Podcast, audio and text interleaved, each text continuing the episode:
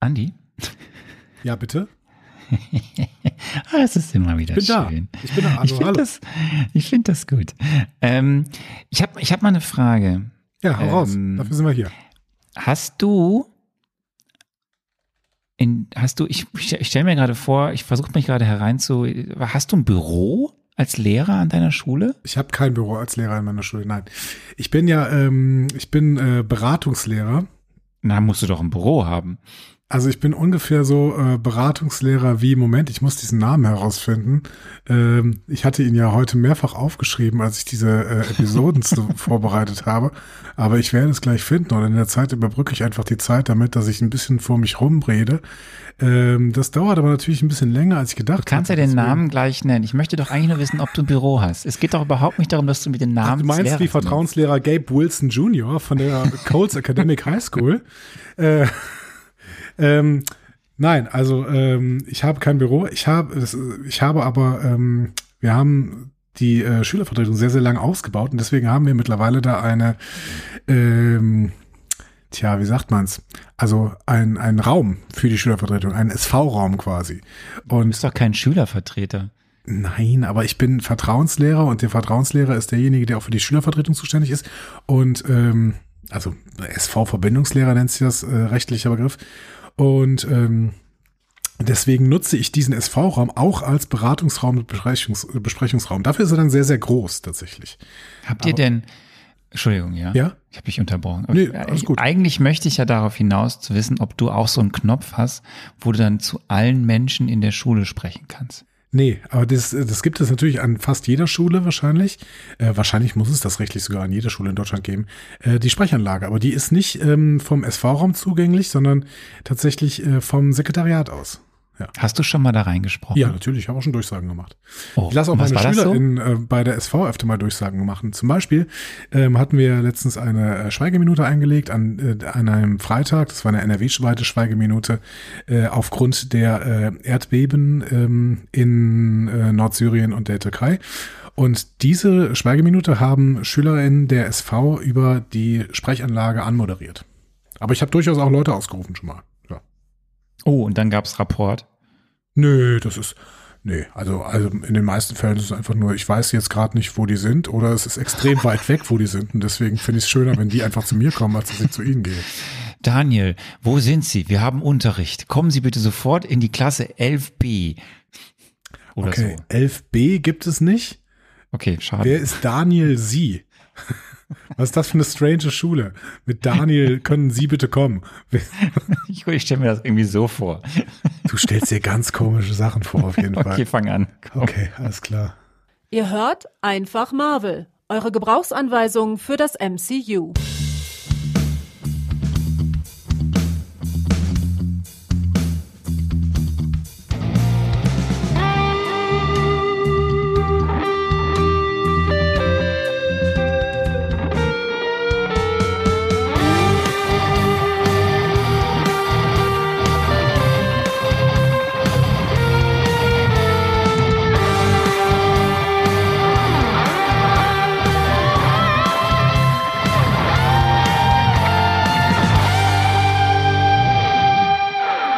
Arne Orgassa bitte ins Sekretariat. Arne Orgassa bitte. Vielen Dank.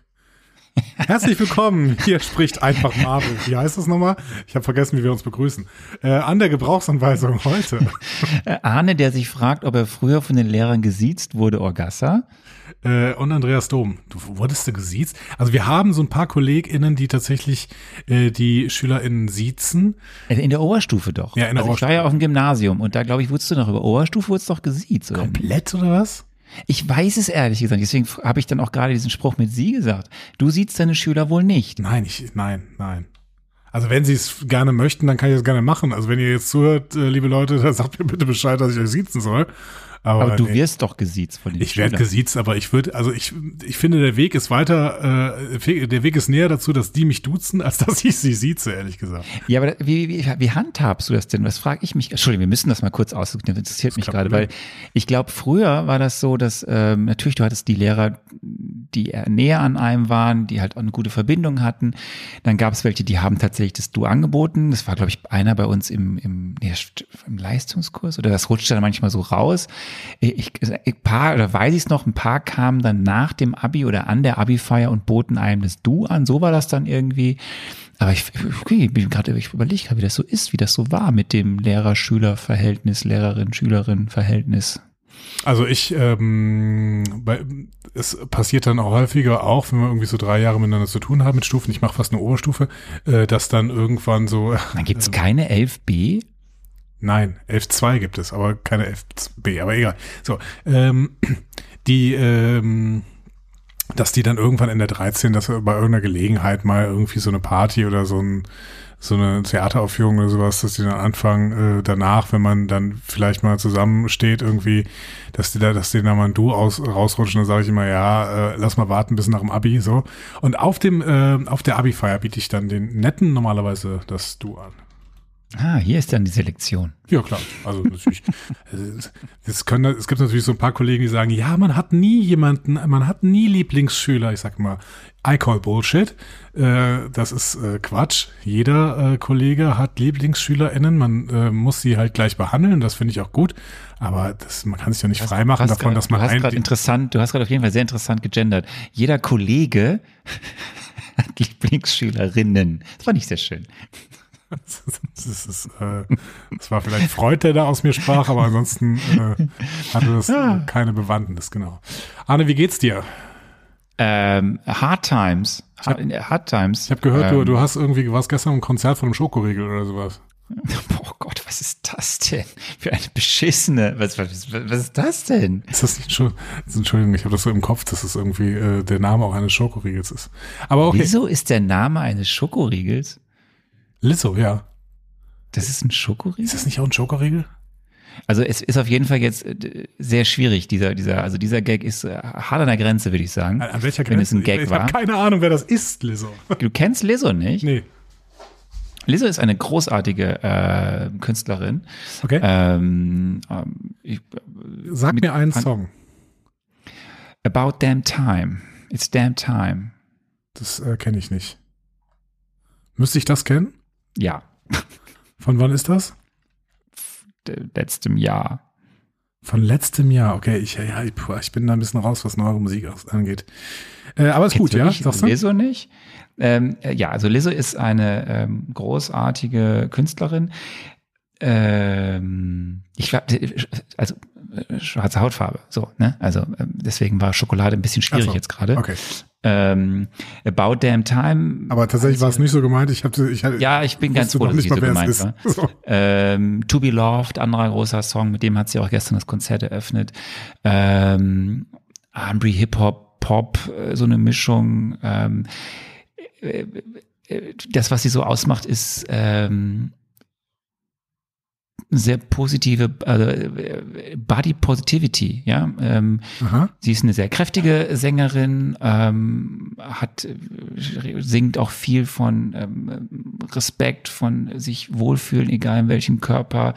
Äh, LGBTQ spricht sie an, ähm, also ganz ganz toll und das ist wirklich das Konzert an sich, diese Power, die sie da mitbringt mit ihren ganzen ähm, im ganzen Frauen auf der Bühne, also nur Frauen auf der Bühne, ähm, die Band äh, komplett weiblich, DJing, ähm, tolle ähm, Tänzerin, Background-Sängerin, ähm, bricht viele Klischees, was du sonst so auf Bühnen siehst, so mit ähm, ähm, es muss alles äh, ganz, ganz äh, akkurat, sportlich und so sein. Das sind total sportliche Leute, die da äh, auf der Bühne sind, aber eben ähm, normale Figuren, so, und also ganz toll, ganz, ganz toll und großartige Songs, macht Riesenspaß.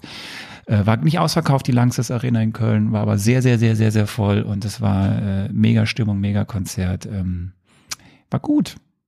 Ich habe äh, tatsächlich. Lohnt sich. Ja, ich habe äh, Lizzo wirklich auch, ich habe es gerade mal gegoogelt, ich habe sie noch nie gesehen. Aber äh, witzig ist, dass wenn man Lizzo Chocolate Bar eingibt, weil ich das wirklich nochmal überprüfen wollte, dann sieht man äh, Lizzo, die ähm, auf den Brit Awards 2020 ein Hershey's Chocolate Bar Kostüm angezogen hat, was sehr, sehr cool ist tatsächlich. Ja, ähm, auch eh, wie sie sich kleidet, äh, mega. Witzig. Und ähm, Ja, es ist, ist großer Fun. Ich, und ich habe hab noch, ich denn jetzt gedacht? Ich war noch nie auf einem Konzert, wo das Publikum so geil, divers und unterschiedlich war, wie jetzt gestern Abend, also, also auf dem deutschen Konzert. Äh, durchaus Festivals, klar, auch unterschiedliche Bands oder je nach Musikstil, aber das war schon sehr cool. Also wie auch was für eine, für eine angenehme, sehr äh, ausgelassene, coole Stimmung da war. Toll, geiles Konzert. Richtig, richtig toll.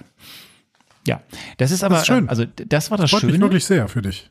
Das war das Schöne, ähm, dass äh, sonst ist einfach gerade super viel zu tun, irgendwie auch jobtechnisch.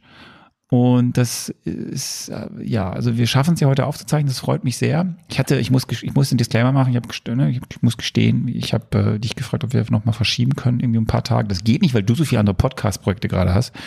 Ähm, ja, Podcast-Projekte, also ich mache Podcasts. Ja, ja, und äh, weil, äh, ja, wir werden heute Folge bringen und auch viele Infos, aber ich fühle mich, ich, also wir werden nicht alles schaffen, was wir uns vorgenommen haben, das kann ich schon mal so ein bisschen spoilern. Also ich werde alles und schaffen, was ich mir vorgenommen habe. Du wirst alles schaffen, was du vorgenommen hast. Ich werde nicht alles schaffen, was ich mir vorgenommen habe. Wir werden es äh, auflösen zu gegebener Zeit. Aber ähm, ja, ich bin heute ein bisschen im Freiflug unterwegs. Ich habe es einfach äh, ich habe es nicht so geschafft, so ganz akkurat alle Details vorzubereiten. Du, hast kein gespannt, Problem. Es ist kein Problem. Äh, wir stützen dich. Ich stütze dich. Wir stützen dich. Die gesamte äh, einfach Marvel Community ist dafür da, um dich zu stützen und um dich äh, durch die Rubriken zu leiten. Eine dieser Rubriken beginnt jetzt.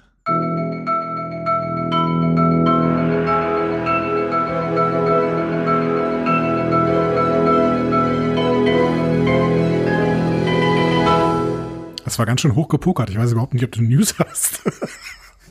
Ant-Man and the Wasp, oh, Quantumania. Gott sei Dank. Es ist, wir haben ja, ich, ich versuche es ja so weit es geht zu ignorieren, weil ich habe ja letztes Mal schon gesagt, äh, ich fange, ne, also auch ich schaue ihn nicht, äh, werde nichts lesen mehr dazu, was inhaltlich irgendwie relevant sein könnte, weil wir starten definitiv dann mit Phase 5 da rein, dass wir beide nicht wissen, was passiert. Auch wenn natürlich du durch gewisse Feeds nicht an ein paar Spoilern vielleicht vorbeikommst. Aber wir müssen trotzdem über den Film sprechen, denn das kriegt man nun mal mit, ob man es liest oder nicht liest. Die Kritiken, habe ich letztes Mal schon gesagt, sind jetzt nicht so prickelnd. Die Fanmeinungen sind besser, aber die Kritiken mhm. sind wirklich verheerend. Aber eben, wenn man so auch guckt, äh, Rotten Tomatoes, oder andere Aggregatoren auch die ähm, Fanmeinung, also die Ergebnisse des ähm, ähm, Zuschauer Scores sind jetzt nicht so prickelnd. Und jetzt kommt noch eine Hiobsbotschaft. Historischer Einbruch an den Kinokassen. Nachdem ja der, das Startwochenende so fulminant war, haben wir letzte Woche darüber gesprochen, ist jetzt zum Beispiel in den USA sind die Einnahmen um 70 Prozent eingebrochen. Hei, hei, hei, hei. Wenn meine Einnahmen um 70 Prozent einbricht, dann ist äh, einbrechen, dann ist es überhaupt nicht gut. Ich weiß nicht, wie das ja. für Marvel aussieht. Also wir warten mal einfach ab, äh, jetzt mal ein paar Wochen, ob der Film, wo der sich dann einpendelt am Ende, aber 70 Prozent Einbruch, so viel Einbruch hatte das MCU noch nie, also knapp 70 Prozent, 69 Prozent sind's. Ähm, das ist schon ein ganzer Batzen und da das hat dann viel mit Kritiken zu tun, mit mhm. ähm, wenn äh, ja Freunde untereinander sprechen und sagen, ach geh mal nicht rein, warte, bis er Disney Plus ist und so, weil lohnt sich nicht. Ähm, da bin ich jetzt mal sehr gespannt. Das ist natürlich, wenn das sich jetzt bestätigen sollte, dann ist das natürlich denkbar schlecht. Wir sprechen immer wieder über das Auf und Ab in Phase 4, die unterschiedlichen Meinungen dazu. Das hast du jetzt mittlerweile ja auch aus den Kommentaren alleine schon bei uns auf der mhm auf dem Blog mitbekommen. Und wenn die Phase 5 jetzt so, sagen wir mal, Verhalten startet, ist das erstmal kein gutes Omen für das, was da jetzt noch alles kommt, weil das bestätigt eher das, was ja gerade so ein bisschen der Tenor ist bei den, die es gerne mal so sehen, bei den Hardcore-Fans, dass da irgendwie irgendwas nicht rund läuft bei, bei Marvel und dem MCU und ähm, das ist schade. Es ist, ich finde es auch schade. So als Fan höre ich solche Nachrichten natürlich nicht gerne, wenn äh, die Strähne der, sagen wir mal, nicht so erfolgreichen oder nicht so positiv aufgenommenen Projekte. Und ich, wie gesagt, ich kenne, wir beide kennen den aktuellen Film noch nicht. Äh, wenn das dann irgendwie weitergehen sollte, das will ich persönlich ja auch gar nicht, weil ich freue mich ja über guten Content und nicht, wenn irgendwie was aus irgendwelchen Gründen nicht funktioniert. Ich auch. Das, äh, da kann ich dir hundertprozentig recht geben. Auch ich freue mich über guten Content. Das heißt, auch ich bin nicht froh darüber, wenn man schon im Vorfeld sieht, dass ein Marvel-Film offensichtlich noch nicht mal Marvel-Fans überzeugt. Ähm, dann weiß ich nämlich nicht, was da mit mir passiert. Aber wir werden sehen. Wir werden sehen. Wir werden sehen. Aber noch zweite News, das geht so ein bisschen in die Richtung. Wir haben es auch schon ein paar Mal gesagt. Seitdem Bob Iger zurück ist, äh, räumt er ein bisschen auf bei Disney. Es gab jetzt nochmal in, glaube ich, das war so in, in einem Investor oder so einem Aktiencall, mhm. ähm, dass er nochmal klargestellt hat, wir müssen besser unsere Brands die wir da haben, vor allem bei Disney Plus, aber eben auch im großen Disney-Kosmos an sich, müssen wir besser abstimmen, besser kuratieren, besser aufeinander. Ja, also das ist halt nicht, wir haben letztes Mal das Beispiel gesagt, ne, ist vielleicht nicht so klug, äh, Star Wars gegen Marvel antreten zu lassen, zeitgleich bei Disney Plus oder so. Das stimmt. Ähm, ist ein bisschen doof. Und er hat dann dazu auch gesagt, ja, vielleicht sollten wir auch manches Mal ein bisschen eine Nummer kleiner denken. Ist schon teuer, was wir machen. So, also muss alles so teuer sein? Lohnt sich das? Kann man nicht auch Geschichten erzählen, wenn sie ein bisschen billiger sind? Äh, also ich bin sehr gespannt. Da werde ich ja dazu später noch, äh, werde ich ja später noch was zu fragen quasi, ne, bei dieser Serie. Ja, ja, ich, ich, ich ahne, ich erahne was. Ähm, ich bin sehr gespannt, äh, wie das ist. Wir sehen das ja und es wird zurückgefahren. Nach wie vor wissen wir, was Disney Plus angeht, nur von zwei fixen Projekten für dieses Jahr. Es wurde mhm. ja viel mehr bisher eigentlich angekündigt für 2023, aber bisher wirklich fix für dieses Jahr auf Disney Plus sind nur Secret Invasion und die zweite Staffel von Loki. Alles andere weiß man nicht, hat man nichts mehr gehört. Wir werden sehen. Und also das ist echt, aber das ist echt, also ich freue mich auch wirklich über Qualitätssachen äh, und sowas, ne? Aber wenn du mir sagst, dass das, worauf ich mich fürs nächste Jahr so freuen kann, Secret Invasion und die zweite Staffel von Loki sind. Also, das fällt mir schwer, muss ich sagen. Ich bin ja, ich bin ja, also das Ding ist ja, ich gehe mal, also du solltest das ja auch tun, eigentlich. Gerade bei Secret Invasion, jetzt klammer mal aus, dass dort äh, dein nicht ganz geliebter Charakter Nick Fury äh, wieder vorkommt oder wieder auftauchen wird und wir werden erfahren, wo er eigentlich war, seitdem wir da das letzte Mal bei Spider-Man Far From Home auf einem Schiff im All gesehen haben. Er, beschreibt, er betreibt eine Herrenboutique in Wuppertal. Aber nochmal, ich kann nur sagen, wenn man allein sich den Cast nimmt und auch vor allem ja die Schauspielerinnen und Schauspieler, die auch bis dato ja noch nichts im MCU gemacht haben, dann ist das vom Cast her Wahnsinn, was da auf uns zukommt. Klar, es muss die Story stimmen. Wir werden sehen. Ich würde mal abwarten. Loki 2, da waren wir unterschiedlicher Meinung. Okay.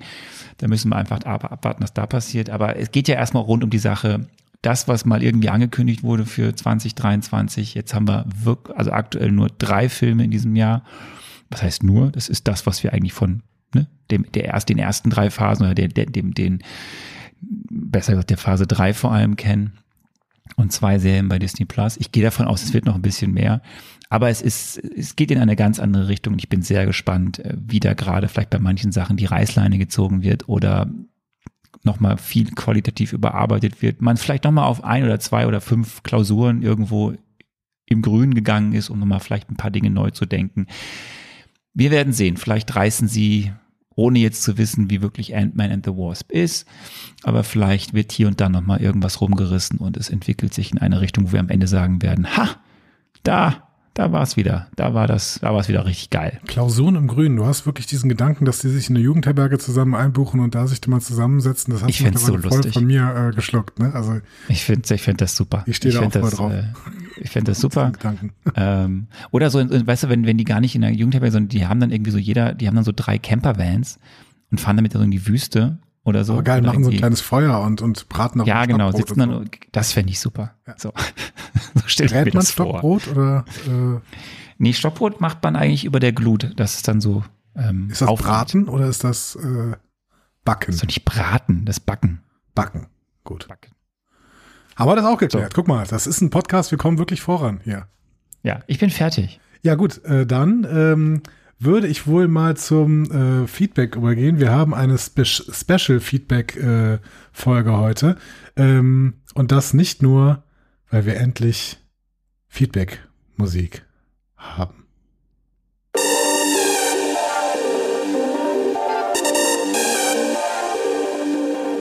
Hey, sag mal, was sind deine Meinung? Feedback. What? Vielen Dank äh, an unseren Hörer Berlex dafür, dass du uns hier einen schönen Feedback-Jingle gebastelt hast. Ich weiß leider nicht, was da gesagt wird. Außer am Ende Feedback. Ähm, ich hoffe, dass da nichts äh, Verfassungsfeindliches gesagt wird. Vielleicht kannst du uns da nochmal irgendwann einen Hinweis drauf geben, was da gerade gesagt wird. Aber vielleicht ist es auch ein kleines Rätsel, was ihr denn da lösen könnt, indem ihr das einfach unglaublich schnell abspielt oder äh, unglaublich hochpitcht mal. Ähm, vielen Dank auf jeden Fall. Ich freue mich, ich freue mich über jeden Jingle, der uns erreicht. Ähm, Tut uns übrigens leid, äh, es gab auch einen äh, jemanden, der uns einen Jingle geschickt hat. Das war eigentlich ein Jingle, der ähm, vollständig die Marvel ähm, St Studios äh, Melodie beinhaltete. Und das dürfen wir leider nicht abspielen, weil das ist rechtlich geschützt. Wir dürfen leider Sachen, die rechtlich geschützt sind, dürfen wir leider nicht abspielen. Also das, das dürften wir, wenn wir nur auf Spotify veröffentlichen. Okay. Maybe. Weil es ist jetzt neu, dass man auf Spotify, wenn man Original Spotify macht, die haben jetzt irgendwie so eine GEMA so eine irgendeine so Klausel, dass du dann da Ach, Okay, Sachen wenn wir ein Spotify Original machen. Okay, gut. Ja. Ja, ja auch wenn wir äh, nur bei Moment, wo wir, wir haben noch irgendwann mal eine Folge bei der West-LB. Nein, wie heißt das nochmal? Der West-LB. äh, NR Vision. N heißt es so? NR Vision? Genau, auf jeden Fall diesem äh, Sender der, der, der ähm, Rundfunkanstalt? Nein, Gott, das egal. Sind wir, wir da, Landesmedienanstalt. Der, danke, äh, genau, die Landesmedienanstalt. Da, da haben wir mal eine Folge released. Und die haben auch einen GEMA-Vertrag, da können wir das auch mal. Aber da müssen wir es, glaube ich, irgendwann wieder runternehmen oder sowas. Das ist alles unpraktisch. Äh, also äh, rechtlich geschützte äh, Sachen dürfen wir leider nicht verwenden. Aber wir freuen uns weiterhin über jeden Jingle. Und ähm, Arne, speaking of nicht rechtlich geschützte Sachen, äh, wir haben heute eine Sonderfolge Feedback. Denn Lieber Arne, du hast ja eine Frage gestellt. Ne? Karneval, ich erinnere. Und unser Feedback war voll mit Antworten auf diese Frage. Und ich möchte dir jetzt mit schöner Intonation äh, dieses ähm, Feedback vorlesen. So.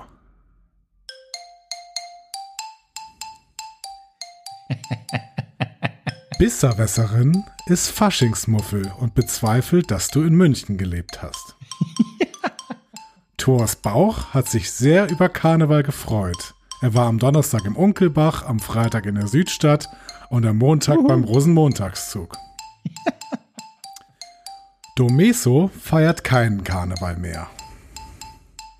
Mr. Maps hat als Kind die schwäbisch-alemannische Fassnet genossen. Ivy Kiwi hat als Kind gefeiert. Heute ist sie nur noch Faschingskrapfen. Das finde ich sehr sympathisch. Sven mag kein Karneval. Mrs. Strange hat jahrelang mit Reiterfanfarenzug Züge in Frankfurt und Mainz begleitet und braucht jetzt kein Fasching mehr. Thors Hammer ist Karnevalist und ist dieses Jahr als Pferd gegangen. Fragt aber auch, ob dein rheinischer Dialekt schon kulturelle Aneignung ist.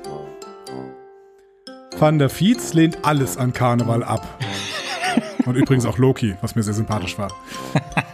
Max Snyder liebt nur den Karneval in Venedig. Bearlex muss drei Tage Karneval in der Kita aushalten, weil er da arbeitet. Aber das tut mir sehr leid. Jörn mag kein Karneval. Und zuletzt, Becky ist auch froh, dass es bei ihr in Niedersachsen keine Rolle spielt.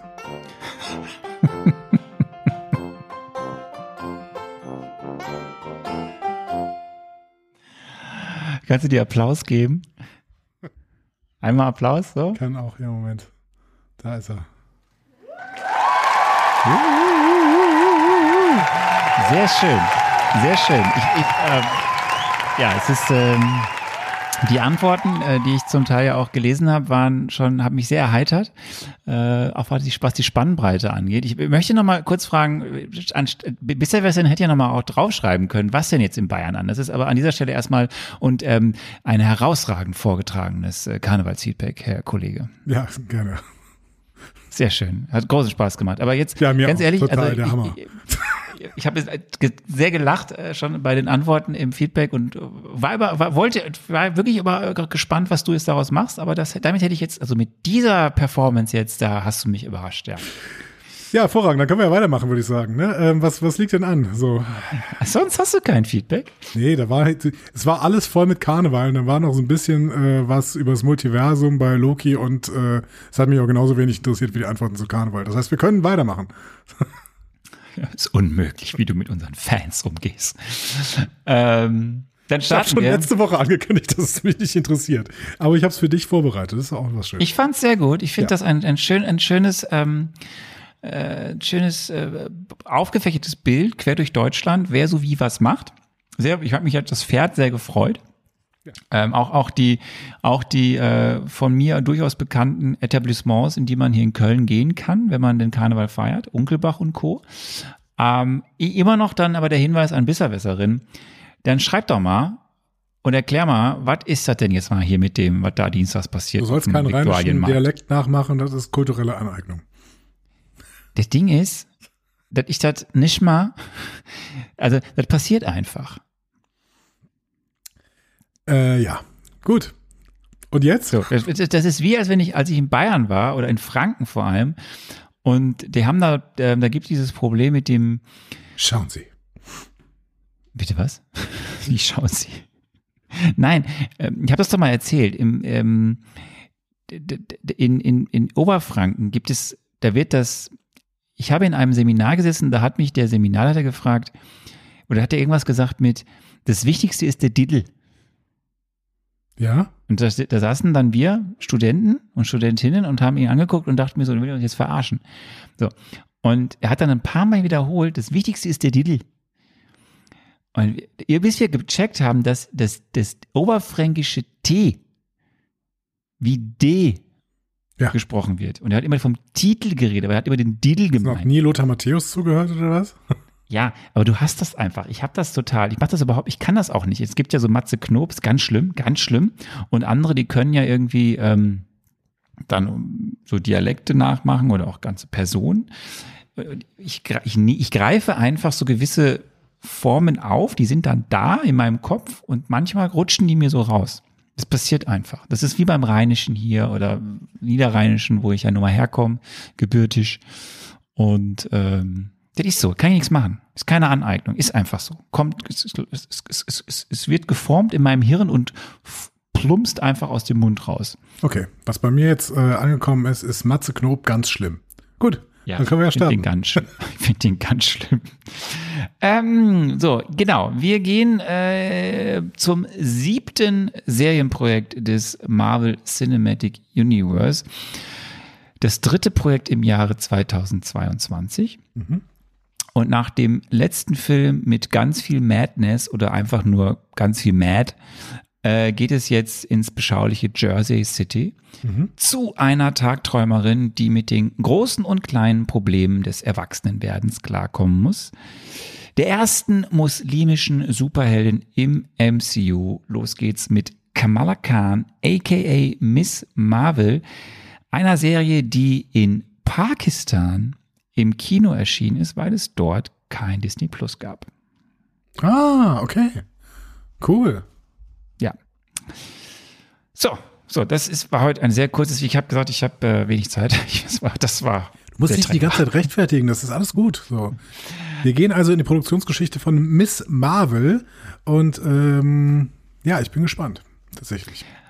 Also, das habe ich letztes Mal schon angeteased oder ein bisschen erzählt. Der Comic oder die Figur Kamala Khan debütierte in 2013. Mhm. Die, die eigene Reihe die ja sehr erfolgreich war, äh, super Absatz, äh, super Kritiker, äh, super Kritiken, ging dann 2014 los. Ja. Und 2016 gab Marvel Studios schon bekannt, diese Figur wollen wir es ins MCU bringen. Feige konkretisierte dann diese Pläne 2018, dass dies wohl nach der Einführung von Captain Marvel passieren solle. Und das Ganze wurde dann offiziell angekündigt auf der D23 2019. Also es ging relativ schnell von wir haben diese Figur in den Comics bis eben jetzt die Figur ist dann auch zu sehen. Gibt es äh, dieses Jahr auch eine D23? Ja, im Sommer wieder. Okay. Letztes Jahr gab es ja auch eine. Ja, ich überlege Wir sprachen gerade, drüber. Ja, ich überlege, wann es die dieses Jahr wohl gibt. Irgendwie. Wieso? Die ist immer irgendwie im Juli oder so. Juli, August, da die Ecke. Okay, gut. Ja. Gut. Wir gehen in den August 2019. Die, die konkrete Entwicklung der Serie beginnt. Head, Head Writer und ausführende Produzentin wird eine Person namens Bisha K. Ali. Wer mhm. ist das? Äh, sie war Autorin bei Loki. Ich weiß, das findest du jetzt schon mal sehr abschreckend. Ich hoffe, ich bin mal gespannt, was du später sagen wirst. Aber keine Kontaktschuld für mich. Also sie hat halt bei Loki mitgearbeitet, das heißt aber noch nicht, dass sie schlecht ist. so, hat während der Arbeit bei Loki aber schon immer wieder Interesse geäußert, auch als sie mitbekommen hat, ah, Marvel möchte da was machen an der Figur Miss Marvel.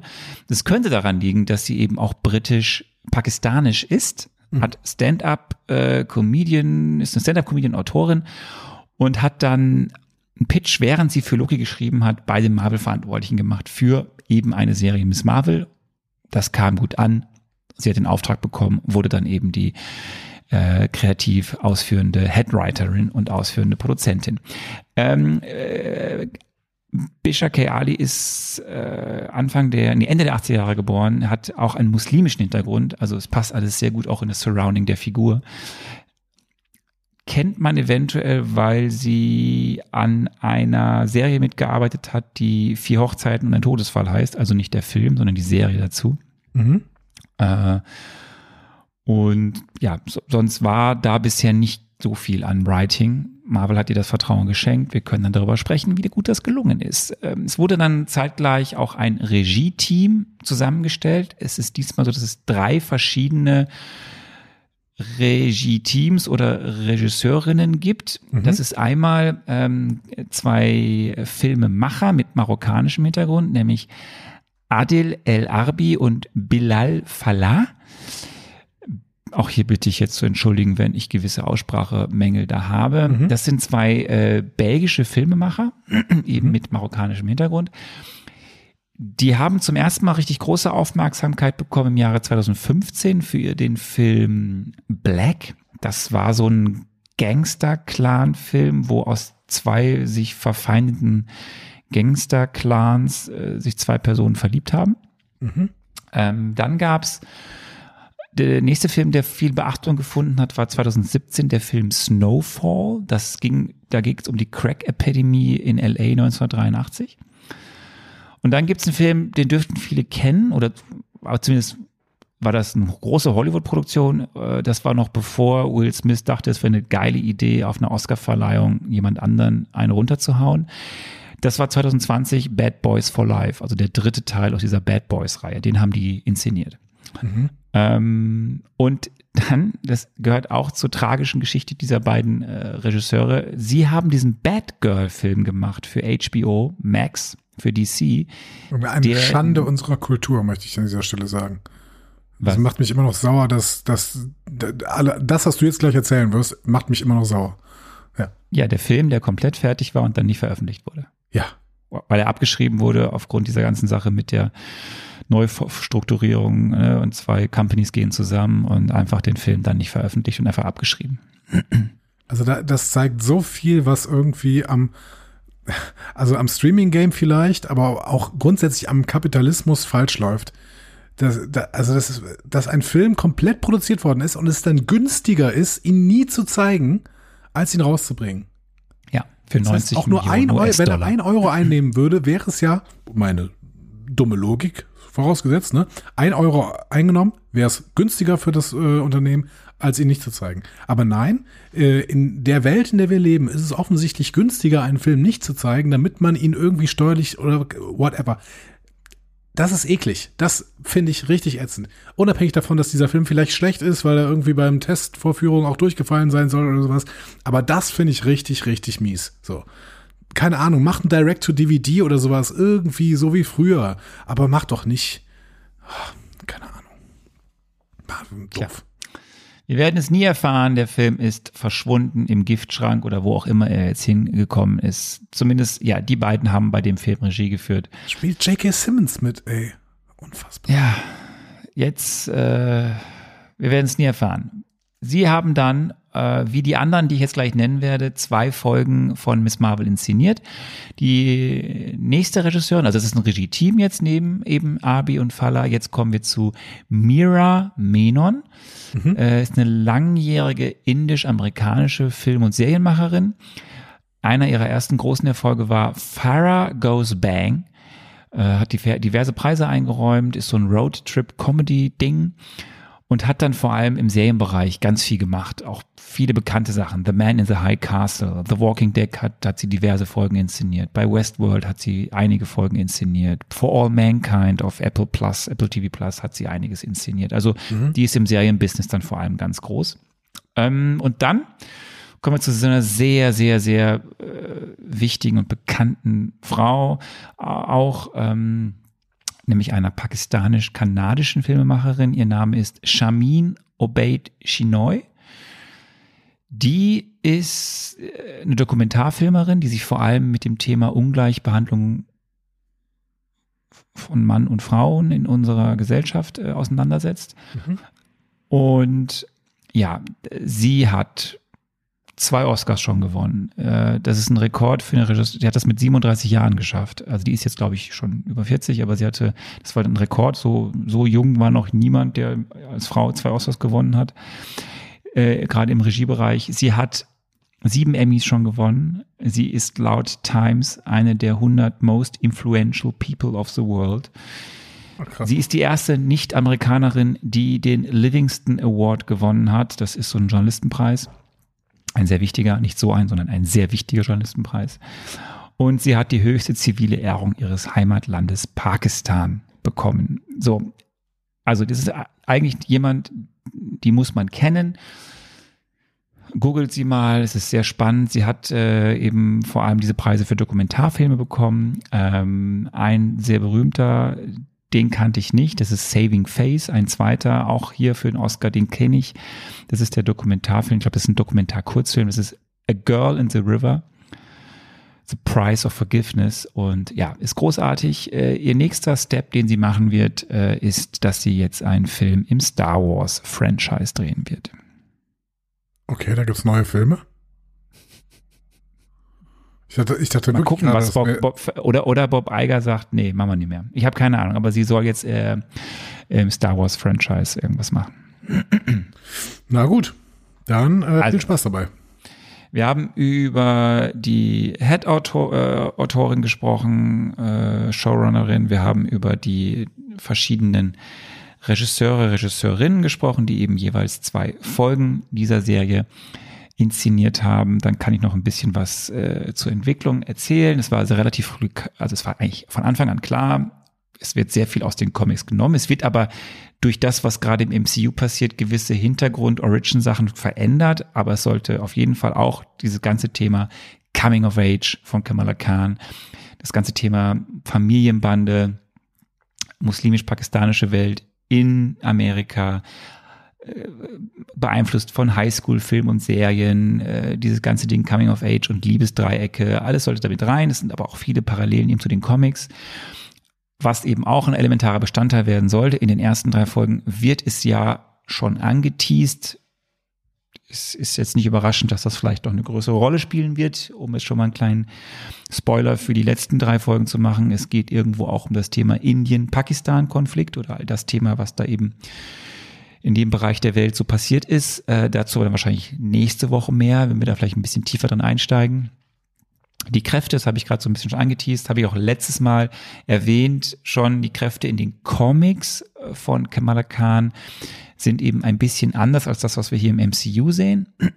Weniger so Gestaltwandlerinnen Aspekte auch, aber nicht nur mehr so ein bisschen kosmische Aspekte, das, was hier so an Mythologie aufgemacht wird in der mhm. Serie, das ist eben nicht deckungsgleich mit dem, wie es in den Comics ist. Das ist mehr dann angepasst auf das, was wir so in der ganzen MCU-Umgebung haben oder was hier in der Serie aufgemacht wird. Der ganze Connex zu den Inhumans, den Inhumanen, ähm, ist quasi weggelassen worden. Hier, dafür werden andere ähm, Verbindungen hergestellt. Da kommen wir dann zu an der entsprechenden Stelle und ja. Weil die Inhumans so gescheitert sind.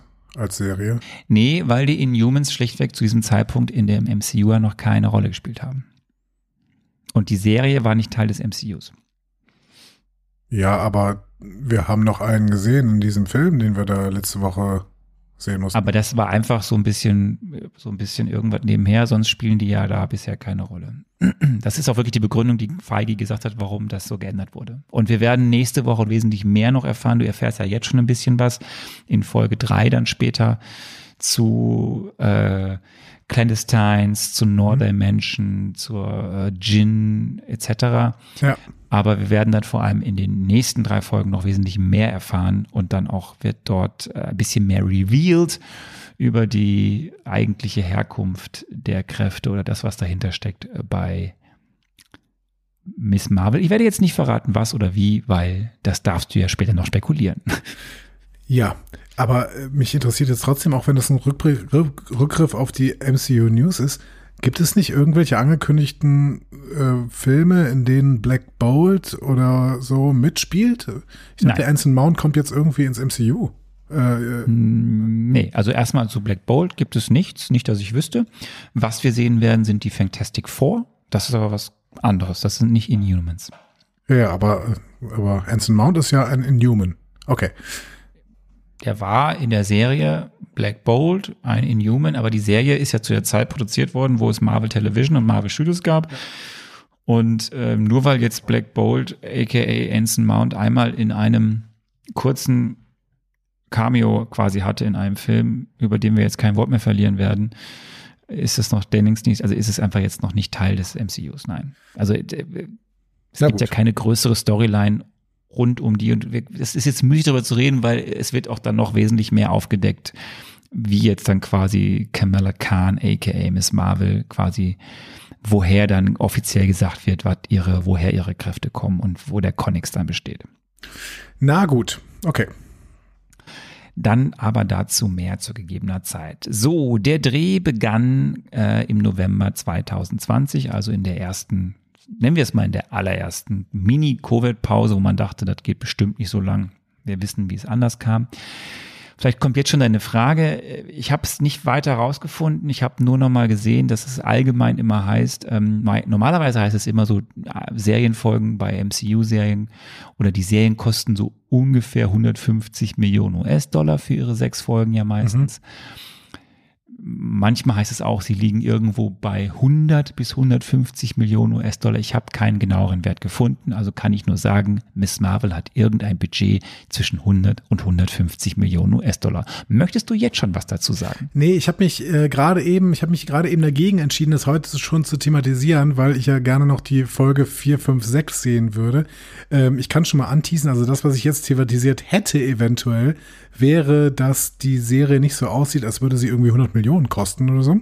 Äh, und auch die Schauspieler. Das ist ein Qualitätsmerkmal. Ja, ja, ja. Also das heißt, sagt erstmal überhaupt nichts über die Qualität aus, so, aber ich finde, sie sieht nicht so aus, als wären die Special Effects jetzt so unfassbar teuer und die äh, DarstellerInnen wirken jetzt auch nicht so. Also ich weiß nicht, ob die jetzt irgendwie eine totale Bekanntheit außerhalb ähm, unseres normalen ähm, ja, unseres normalen äh, Beobachtungsfelds haben oder sowas. Die wirken jetzt aber auf jeden Fall nicht wie die krassen Weltstars, die auch unglaublich viel Kohle kosten so. Äh, deswegen ähm, weiß ich nicht. So. Ja, aber das gucke ich, ich gucke mir erstmal 4, 5, 6 an. Ja. Die Drehorte waren äh, die, die uns bekannten Twillith Studios in Atlanta, dann Hudson City in New Jersey, das ist viel on Location. Dann wurde äh, sehr viel in On-Location und auch im Studio in Bangkok in Thailand gedreht. Das musste herhalten für eben das, was dann noch für andere Sachen in der Serie da kommen werden, spielen werden. Und es gab ein paar Shots in Pakistan, mhm. äh, in Karachi. Gedreht wurde dann bis Mai 2021. Ja. Es musste dann aber massive Reshots geben ab Januar 2022, mhm. nochmal in Atlanta in den Trailer Studios, was damit zu tun hat, dass es sehr heftige Corona-Vorgaben beim Dreh in Thailand gab. Okay. Ja. Und das werden wir zu diskutieren haben, ob man das merkt. Okay, gucken wir mal. Das aber dann wahrscheinlich in der nächsten Folge, weil bisher hast du wahrscheinlich noch nicht gesehen, was irgendwie in Thailand hätte gedreht werden können. Nein. so, vielleicht, äh, der Zug, aber egal. Äh, die Musik äh, kommt von Laura Carpman und ich sage das nur deswegen, weil sie das die Musik für What If beigesteuert hat und mhm. sie wird auch die Musik beisteuern für The Marvels. Okay. Und ein bisschen Trivia noch. Unsere Hauptdarstellerin Iman Velani, ähm, es ist ihre erste Rolle. Ja. sie hatte vorher keine Schauspielerfahrung. Mhm. Sie ist aber wie unsere Figur im echten Leben ist sie eben auch ein sehr großer Miss, Miss Marvel-Fan. Also sie ist nicht Fan von Captain Marvel, sondern Miss Marvel-Fan. Ja. Spielt jetzt hier eine Rolle, die so. ähm, ja, ist total spannend. Und ähm, wir können darüber reden, wie sie es gemacht hat. Und auch lustig ist, dass der Charakter, den sie ja spielt, jünger ist als das MCU an sich. Stimmt. Weil, ne, das MCU an sich 2008, ihr Charakter debütierte in 2013 und hat dann ihre eigene Serie in, ab 2014 bekommen. Äh, ja, und die, die Schauspielerin ist auch, äh, also wenn die, ist sie auch 14? Ist 16. Okay, sie ist 16. Okay, dann ist sie zumindest ganz Oder knapp älter als das MCU. Aber ähm, die Rolle, die sie spielt, ist auch jünger als das MCU. Ne? Also so, wenn das meine ich ja. 2023, ja. nee, aber ich meine nicht nur der Charakter in den äh, Comics, sondern äh, wenn sie 14 ist und diese Handlung spielt im Jahr 2023 oder 2024, äh, dann ähm, ist sie auch nach Beginn von Iron Man geboren. Also, hm? verstehst du, was ich meine? Ach so, verstehe, ja, ja, ja. Ja. So, das heißt, dann ist auch völlig klar, die ist komplett mit den Avengers aufgewachsen. Ist auch völlig klar, warum die so äh, das äh, so liebt. Übrigens ähm, hatte ich auch Iman Velani, ich weiß nicht, ob wir die über die nachher noch mehr sprechen, äh, wahrscheinlich schon, aber ähm, hat die dich auch manchmal so ein bisschen an Haley Steinfeld erinnert? Iman Velani. Ja. Nee. Ich finde, die hatte so ein paar Kate Bishop-Gesichtsausdrücke äh, drauf, ähm, die mich dann so ein bisschen an Haley äh, Steinfeld erinnert hat. Ja, wenn du jetzt sagst, äh, Kate Bishop die, die Rolle, aber wenn du jetzt sagst Haley Steinfeld, dann finde ich, sind das zwei Welten. Also, ich habe mich ja auch durchaus als Haley Steinfeld. Äh, ich rede nicht von der schauspielerischen Leistung, ich rede von teilweise so Gesichtsausdrücken, die mich dann an irgendwie an sie erinnert haben. Ja, ich dachte, du meinst jetzt so die, überhaupt die, die Person, also die Realperson dahinter. Da finde ich, dass es sehr unterschiedliche Personen sind. Ja, aber egal. Nein, es hat mich nicht. Ich hatte keine. Ich hatte keine. Ethnien, das ist mir schon klar, aber es ist irgendwie. Ich hatte äh, keine. Äh, hatte da keinen Connex. Nein. Okay. Connex ist dein neues Lieblingswort. Das habe ich bis jetzt noch nie gehört und in diesem Podcast schon fünfmal. Das ist äh, schön. Ein, ein Connex. Ähm, wollen wir, wollen wir, wollen wir einsteigen? Connex könnte auch ein Schokoriegel sein, wo wir nochmal da sind. Was? Gut. Äh, ich lasse es auch mit diesen Schokoriegeln. Ja, dann würde ich sagen, wir ähm, gehen in äh, die Episodenbesprechung und wie immer muss ich an dieser äh, Stelle sagen, Spoiler Alert. Denn wir werden jetzt komplett auf die Handlung von ähm, wie heißt die Serie? Miss, Miss Marvel. Miss Marvel. Im Skript, Im Skript stand noch Hawkeye. Ich habe es gerade korrigiert. Alles gut. Miss Marvel 1 bis 3 eingehen. Ähm, und dementsprechend solltet ihr die Serie vielleicht gucken, bevor wir sie besprechen. Also das wäre so ein guter Tipp irgendwie von mir. So. Ja. Folge 1. Folge Generation 1. Y, y. Avenger Con. Generation Y, Avenger Con ähm, Regie führten unser Regie-Duo Adil und Bilal. Das Buch schrieb die Head-Writerin, Head-Autorin Bisha K. Ali. Mhm. Wir kommen kurz zum Cast, weil hier sind ja schon die wichtigsten Fuhren, äh, Fuhren, genau, die wichtigsten Figuren in dieser Folge werden ja dann quasi präsentiert. Wir haben einmal eben Iman Belani, Kamala Khan, die ist halt komplett neu im Business, da kann ich noch nichts wirklich zu erzählen. Das ist, da ist sie zum ersten Mal da, halt ja. im Filmbiss. Wir haben Matthew Linz, der Kannte spielt den Bruno Carelli. Den kennst du von? Von The Walking Dead kannte ich den. Äh, da hat er nämlich den Henry gespielt. Das war äh, der, der äh, Adoptivsohn von Carol und Ezekiel in den unsäglichen Staffeln 7 und 8, bis er dann irgendwann auf einem äh, Pflock aufgespießt wurde. Also sein Kopf nur. Ah ja, schön. Ja. Ähm, ja, er ist ein amerikanischer Schauspieler. Ich habe ja noch keine einzige Folge The Walking Dead gesehen. Es wird auch nie vorkommen, dass ich das tun werde. Ähm, Es gibt ja. äh, daneben noch so, er hat auch so, zum Beispiel bei dem Film Pixels mitgespielt, muss man glaube ich jetzt nicht kennen, oder in der Serie The Alienist. Wir haben Jasmine Fletcher, sie spielt die Nakia Bahadir, die beste Freundin von Kamala, ist eine amerikanische Schauspielerin und Musikerin, keine, also schon auch ein paar Sachen davor, ich kannte keine, sind auch eher kleinere Sachen hier ihre erste größere Rolle. Mhm. Wir haben Zenobia Schroff. Ich muss jetzt einfach dazu sagen, wenn wir jetzt in den indischen oder in den pakistanischen Bereich kommen, es tut mir leid, wenn ich es nicht richtig ausspreche.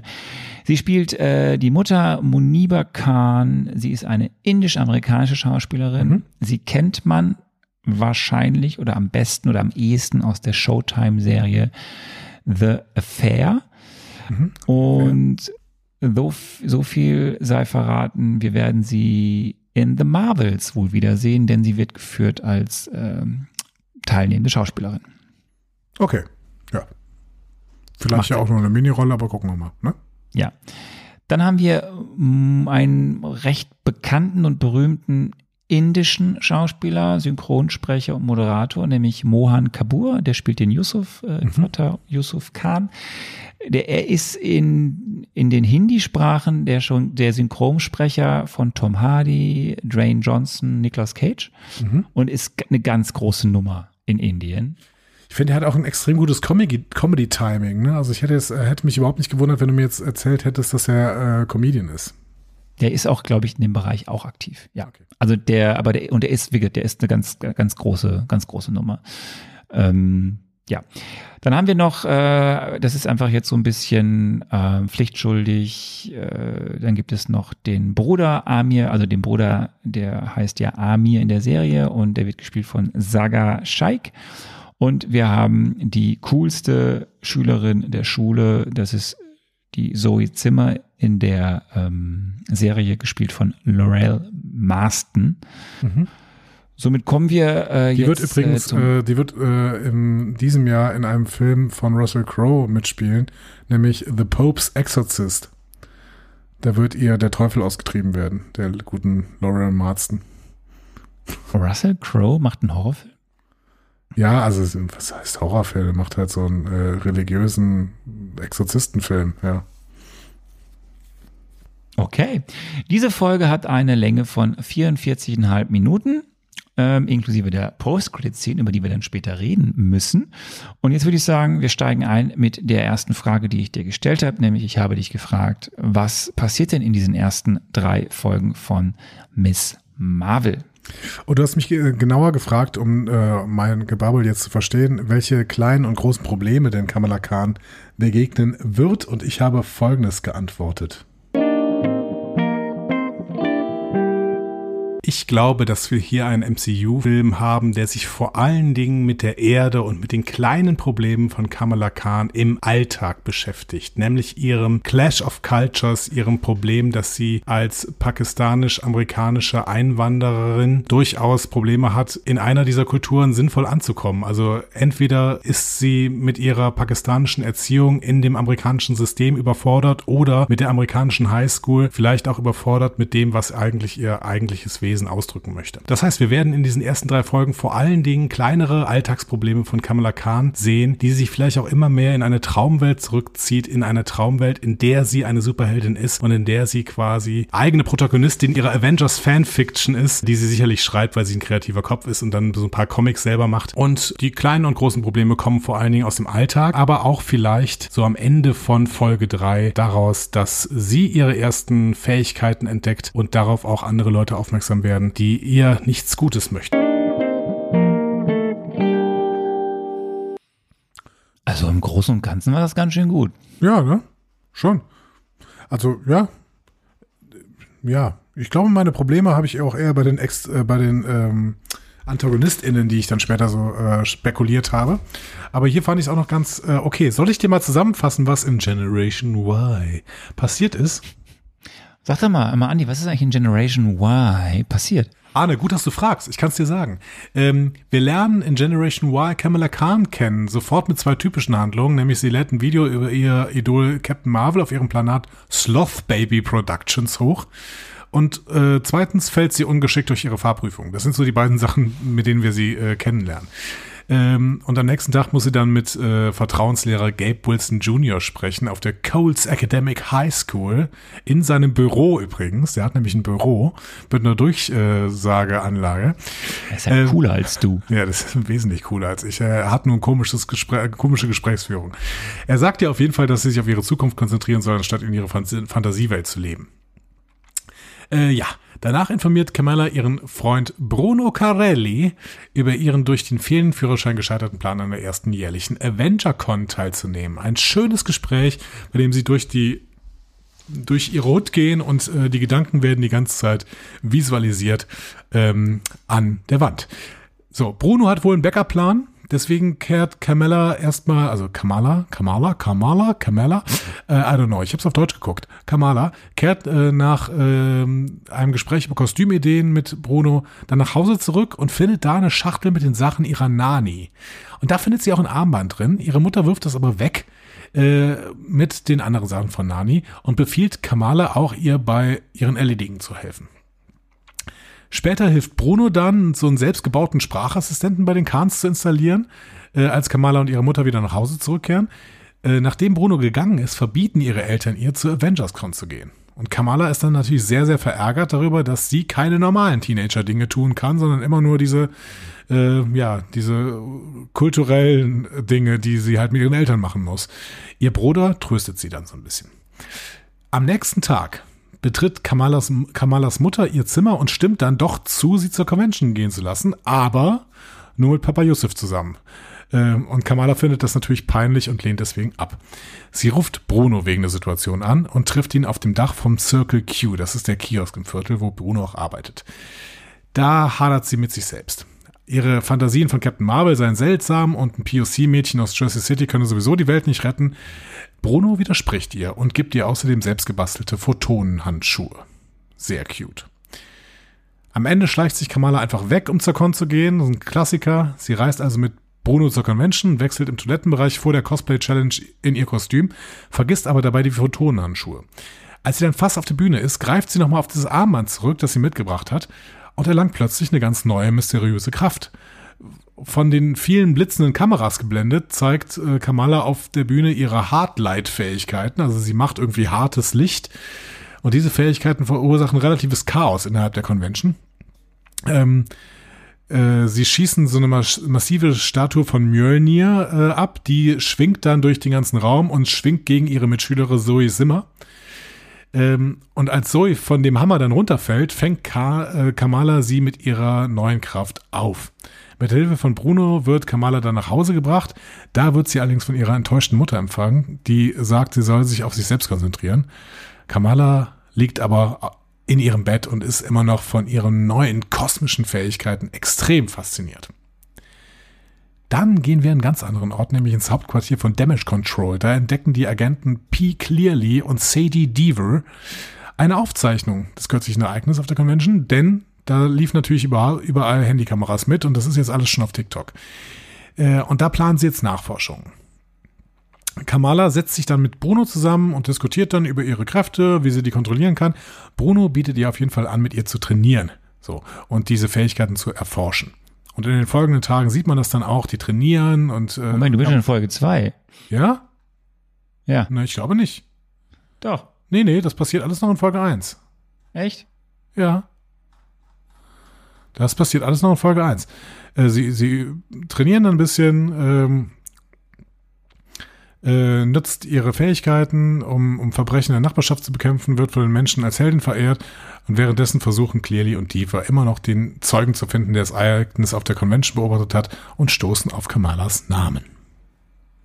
So. Das war Folge 1. Okay ich bin, also meines Erachtens ist ja die Post-Credit-Scene die Sache mit den Damage Control-Leuten und davor. Aber egal. Da bin ich jetzt, ich, überrascht mich jetzt ein bisschen. Nee. Hast du was anderes geguckt noch? Nee. Also weil, weil, weil, Folge weil, fängt dann schon damit an, dass sie so selbstbewusst in die Schule geht. Ja, aber die Folge hört eigentlich auf mit ähm, Kamala und ähm, Habe ich mich vertan? Ist diese Trainingssequenz schon in Folge 2? Wie auch immer, okay. Ja, ich glaube schon, weil die. Ich habe die alle am Stück geguckt. Also die, ein bisschen schwierig jetzt für mich. Das ist kein Problem, weil die, ähm, die Serie hört eben, also es gibt den Abspann und dann gibt es die Post-Credit-Scene, was, da kommen wir ja später zu, es ist, das gab es noch nie, oh, in der ersten Folge eine Post-Credit-Scene. Und das ist halt genau, dass wir dort dann die Damage Control sehen, die dann sagt, wir müssen die finden. Mhm. Und dann hört das auf auf. Also danach passiert nichts mehr. Okay, dann habe ich mich ein bisschen vertan da. So, wir fangen aber mal mit dem Opening. Du hast es gerade schön gesagt. Wir sehen ein bisschen diese Self-Made Comic-Stil-Geschichte. Äh, Kamala Khan erzählt eben das, was dabei mit den Avengers ist, vor allem der Kampf gegen Thanos. Natürlich der Schwerpunkt, die unglaubliche Captain Marvel. Sie ist ja Fan. Super liebevoll in Szene gesetzt. Ähm, wir haben hier schon etliche Easter Eggs in dieser ersten, das ist eh ein, ein Easter Egg-Referenz Feierei Partyhimmel. Mhm. Hier allein haben wir in, diesem in diesem Opening, in dem wir halt, äh, in dem Kamala diese ganze Schlacht aus der Sicht von äh, Captain Marvel erzählt, gibt es super viele Referenzen natürlich. Wir sehen zu einen, äh, ich meine nur ein paar, wir sehen zum Beispiel Goose, ne, den, die Katze, die wir aus äh, Captain Marvel kennen, äh, an einer Stelle ganz kurz aufblitzen, wo im Vordergrund ein Bild von Hawkeye ist. Wir sehen in diesem Comic Opening das Kostüm oder besser gesagt das Original-Comic-Outfit von Captain Marvel. Mhm. Das haben wir so im MCU noch nie gesehen. Das sehen wir später nochmal an Zoe auf der AvengerCon. Wir sehen die verschiedenen Captain Marvel Frisuren, die wir ja aus dem MCU schon kennen. Und wir erfahren hier, dass Scott Lang einen Podcast hat. Ja. was wir bis dato nicht wussten und was wir wahrscheinlich auch nochmal im besagten Film, über den wir am Anfang dieser Folge gesprochen haben, bestimmt auch nochmal irgendwie erzählt bekommen, dass er halt einen Podcast macht und über seine Ereignisse rund um das, was da mit Thanos passiert ist, irgendwie das schildert. Bevor ich jetzt, bevor ich jetzt in die Schwerpunkte der ersten Folge gehe, als du dieses Opening gesehen hast, Camilla, die da erzählt in diesem Comic-Stil und dann kam es in das Intro, was war dein erster Eindruck? Ganz schöner Stil. War das so. Hast Hat du Bock gehabt oder nicht? Ja, doch. Ich, hatte, ich habe ja grundsätzlich gesagt, ich habe ja auch Bock auf Coming of Age und sowas. Ich habe Bock auf irdische Geschichten. Ähm, und dementsprechend, ja, das, das hat alles schon gepasst.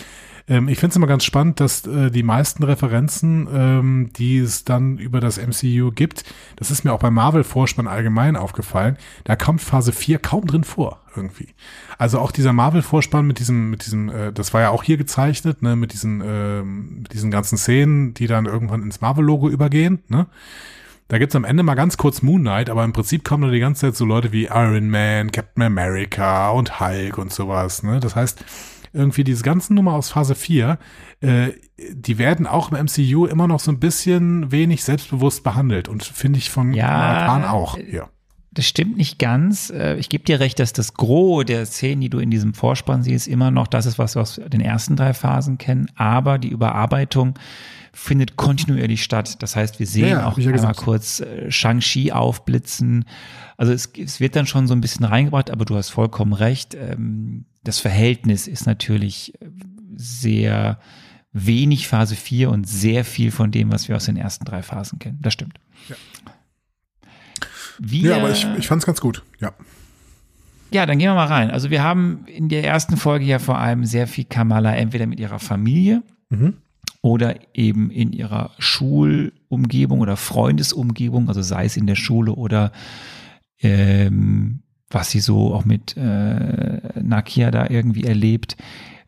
Wie hätte es gefallen? Frage ich mal einfach so ganz allgemein. Ähm, gut, ich bin, ich bin ja grundsätzlich ähm, Fan von Coming of Age Geschichten. Ich mag auch Highschool-Komödien und sowas, äh, wobei das hier keine Komödie war ähm, aber auch allgemein dieses Highschool-Flair ähm, mag ich ganz gerne. Was tatsächlich, ach komm, ich spiele das jetzt mal gerade ab. Moment mal. Ich könnte jetzt sagen, dass mein most marvelous moment die Entdeckung ihrer Fähigkeiten ist, denn das sah im Trailer ziemlich gut aus. Ich glaube aber, dass ich mehr die Szenen genießen werde, in denen sich Kamala Khan in ihre eigene Gedankenwelt zurückzieht, weil sie sich nicht an der Highschool willkommen fühlt. Ähm, es war ein überraschender, äh, kurz mal überraschend abgespielt. Äh, der, ich, habe, schon. ich habe meinen Most Marvelous Moment hier quasi in diesem ersten Gespräch zwischen Bruno und Kamala gehabt. Ich habe das eben schon mal in der Zusammenfassung dieser Folge ähm, äh, gehabt. Ich fand das sehr, sehr schön gemacht, dass ähm, uns durch diese Serie immer wieder gezeigt wird, dass Kamala ständig in ihrer Traumwelt ist, auch wenn sie sich gerade mit jemandem unterhält. Das ist in diesem Gespräch mit Bruno, diesem ersten, wo sie da irgendwie durchs Viertel gehen, total gut gemacht, weil einerseits Bruno sie mehrfach darauf anspricht, mal, also bist du bei mir, hörst du mir zu, so, ne? Und andererseits wir die ganze Zeit auf den Wänden quasi die Gedanken von Kamala sehen, die einerseits das verarbeitet, was Bruno ihr gerade erzählt und dann irgendwie wieder weiterdenkt, aber auch ständig irgendwie die Avengers und alles mit einbaut. So.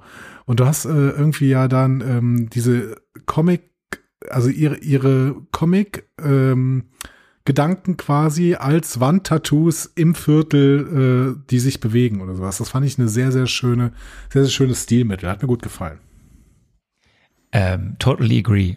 Diese ganze Art, egal ob es in der Familie ist oder eben dann draußen mit, mit Bruno ja vor allem, aber auch wenn sie allein unterwegs ist oder mit Nakia oder auch beim, beim eben bei besagtem Lehrer im Zimmer, diese Art, wie das dargestellt wird, ihr Gefühlsleben, sei es ihre Tagträume, sei es ihre Wünsche, mhm. das ist ihre, ihre, die Art, wie dann auch Kommunikation ja dargestellt wird, äh, per SMS, was sie dann auch so ein bisschen denken, das, das ist so toll. Und bei, bei mir ist es eigentlich dann später in der Serie, wenn sie dann nochmal drüber reden, was fehlt da eigentlich noch an den einen Kick für das Kostüm? Und dann mhm. fahren sie ja irgendwie mit den Fahrrädern durch die Stadt und auf den Wänden ja auch zeigt sich dann, okay, könnte die Miss Marvel eher so aussehen oder so aussehen. Ja. Es ist so toll. Es ist die, die, das, du hast es ja angeteased und ich bin ja gespannt, was du das nächste Mal sagen wirst die Inszenierung an sich ist ja einfach, es ist eine Coming-of-Age Highschool-Serie erstmal in den ersten zwei, ja vielleicht auch drei Folgen. Du bist in Jersey City, du hast irgendwie das Haus, du hast die Umgebung in Jersey, du hast die Schule, die, die Moschee, bisschen Leben da.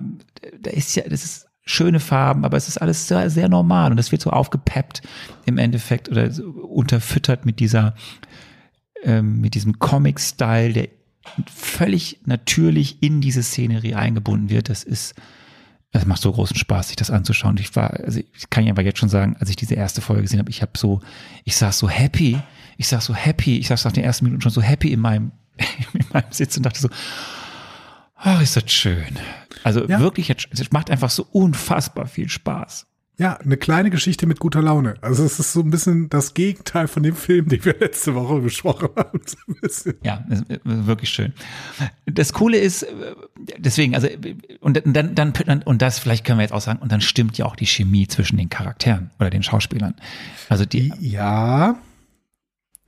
Oha. Sie, na, sie stimmt. Aber es ist natürlich sehr, sehr schade, weil der Bruno ist von Anfang an gefriendzoned und er möchte eigentlich mehr. Und er tut auch so viel dafür. Ne? Also es ist irgendwie so schön, dass er, die gesamte Serie zeigt ihm im Prinzip nur, wie er Sachen für Kamala und ihre Familie macht. Ne? Also keine Ahnung, er macht ihr ununterbrochen wunderschöne Geschenke. Ähm, wenn er gleich noch mal zu sprechen kommt. Der richtet dem Papa da hier dieses Dings wieder ein. Er versucht auch im, im Endkampf, den wir vielleicht gleich noch besprechen werden, irgendwie Kamala noch zu retten und sowas. Und trotzdem ist er halt in der Friendzone, während äh, hier äh, Mr. Devil äh, nur einmal kurz ankommen muss und Kamala ist hin und weg. Der arme Kerl. Ja, aber, arme aber jetzt, bleiben wir in, jetzt bleiben wir ja mal in Folge 1. In Folge 1 sehen wir ja nur Kamala, äh, Bruno und Nakia, jetzt mal äh, was den Freundeskreis angeht. Klar, wir haben da noch ein paar mehr Schülerinnen und Schüler, vor allem ja Zoe, die da schon irgendwie ein bisschen mehr gehighlightet wird. Aber was uns ja erzählt wird in der ersten Folge, das sind zwei Personen, die ein Fable haben für was, was jetzt so in dem bei den Cool Kids erstmal nicht so ausgelebt wird. Bruno, der, der sich auch für diese ganze Superheldin Avengers Sache zwar interessiert, aber sonst ja so auch als Nerd, dieser, das ist ja so der, man muss es ja so sagen, ne? Bruno ist nett und Carmella ist äh, Spider-Man. So. Mhm. So ein bisschen ja. in die Richtung geht es ja eben nur, dass es jetzt andere Arten von Charakteren sind. Und du hast eben äh, Kamala und die werden, die beiden werden ja als äh, das ist in den Comics so, es ist hier so, es ist, es sind the best friends mit mehr Schwingungen. bei dem einen wahrscheinlich sind die Schwimmungen schon wesentlich ausgeprägter als bei ihr, aber auch in dieser Folge wird ja gezeigt, wo sie auch irgendwie auf dem Dach sitzen, du hast es erwähnt, mit dem Geschenk des ähm, dieser selbstgemachten Photonhandschuhe. Da ist ja auch eine Spannung. Es gibt ja auch diesen Moment, wo sie sich kurz anschauen und dann irgendwie könnten sie sich jetzt schon küssen oder nicht. Also da ist ja schon mehr mit, schwingt da mit und ich finde, das ist super inszeniert. So, und klar, Bruno will mehr, das wird ja auch sofort sehr plastisch dargestellt in Folge zwei, dann kommen wir gleich zu. Und Kamala äh, muss sich erstmal ihre ganzen Gefühle wahr werden. Die muss ja eh mit ihrem ganzen Leben erstmal klarkommen und sie ist da, glaube ich, einfach noch wesentlich tagträumerischer unterwegs als, als, als Bruno. Aber das äh, macht ja nichts aus, wenn ich sage, dass die diversen Cast-Member einfach in ihren Rollen wunderbar aufgenommen, einfach passen. Also dann ja, später kommen wir ja in Folge zwei dann, da kommen wir dann da explizit drauf.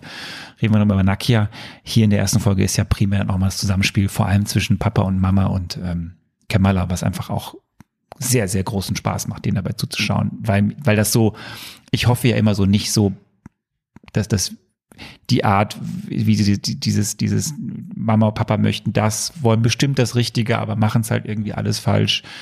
Tochter oder dann Sohn äh, will das, macht auch alles falsch in der Form, wie er es macht oder wie sie es jetzt macht. Ich finde das einfach, es hat mich alles abgeholt. alles. Ja. Ja, wunderbar. Was allerdings natürlich ein Problem ist, ist, dass die äh, MacherInnen hier nicht wissen, wie eine Convention aussieht. Ne? Also das ist schon ein bisschen, ein bisschen schade irgendwie. Bist du schon mal auf einer Convention gewesen? Ja, du meinst jetzt zum Beispiel auf einer Star Trek Convention? Ja, zum Beispiel. Wie sieht denn eine Convention aus? Anders. Vor allen Dingen ist es keine Abendveranstaltung in der Regel, ehrlich gesagt. Es wäre viel zu teuer, das für eine Abendveranstaltung allein aufzubauen. Dass die da erst quasi nach Dunkelheit aufbrechen, mit dem Zug da irgendwo hinfahren, sich dann umziehen und dann nachts irgendwie noch zurückkommen, äh, das ist schon, ähm, das ist schon äh, ziemlicher Quatsch. So, ähm, ja, also selbst wenn es eine Conventions so in Zukunft. Selbst wenn es eine gemütliche Hotel-Convention ist, ähm, dann würde sie, keine Ahnung, anders aussehen. so. Ja, wobei ich fand die aber trotzdem sehr sympathisch, diese Convention, wie sie da gemacht wurde. Ja, war schon, ja, war, war okay, so. Ähm. Also ist jetzt nicht etwas, wo ich nicht gesagt hätte, hätte es mal nicht Spaß gemacht. Ich, ich, ich habe mich gefragt, gehst, würdest du mit mir auf so eine Convention gehen? Mit dir? Ja. Weiß ich nicht, welches Kostüm möchtest du tragen? Möchtest du auch als Captain Marvel gehen? Ne? Dann weiß ich noch nicht. Ähm, aber du hattest eben gesa gesagt, das ist ja sowas, wofür sich äh, dann eher so die Nerds interessieren. Ich glaube, das wird hier aber auch schon gebrochen, ne? weil ja auch hier äh, die Queen von der Schule äh, im Prinzip da auch hingeht. Und, äh, aber heimlicher. Also sie, sie, die Queen von der, ja, aber du hast nicht recht, die stimmt, die macht es nicht heimlich. Nee, genau, die macht ihre Nee, du hast recht, ja. Davon sogar. Ja, genau. Ja. ja. Nee, du hast recht. Aber ja, ja, aber trotzdem hast ja kam, also wird jetzt schon das, das, das, dieses Bild bedient. Kamala lebt dann in ihrer Welt und ist jetzt nicht so, gehört jetzt, auch hier gehören ja Bruno und Kamala erstmal nicht zu den, das sind, die, das sind die, die coolsten der Schule. Zu denen gehören sie nicht. Nee, nee, die sind schon Außenseiter, das ist schon klar, ja. Ja. Wir müssen ein bisschen über Easter Eggs reden, bevor wir jetzt nochmal auf die Avengers.com kommen, aber es passt auch zu Avengers.com, weil wir da auch sehr viele Easter Eggs haben. Es gibt eine Menge Easter Eggs, ich mache jetzt nur ein paar.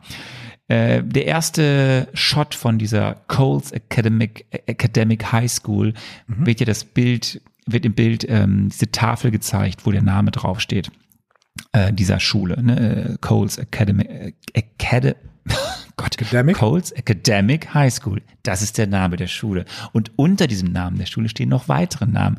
Und das sind alles Namen, die irgendwie involviert waren in die Comicbook, äh, Comicreihe äh, Miss Marvel.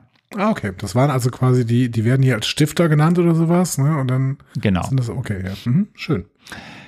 Wir haben zum Beispiel dann, wenn diese Sequenz ist, wo sie eben über dieses, was ist der besondere Kick für Kamalas Kostüm? Da wird ja zum Beispiel von einer Zombie Captain Marvel gesprochen oder von einer Captain Marvel mit Doctor Strange Referenz, sind alles Querverweise auf Sachen im Comic oder eben auf What If äh, Season 1.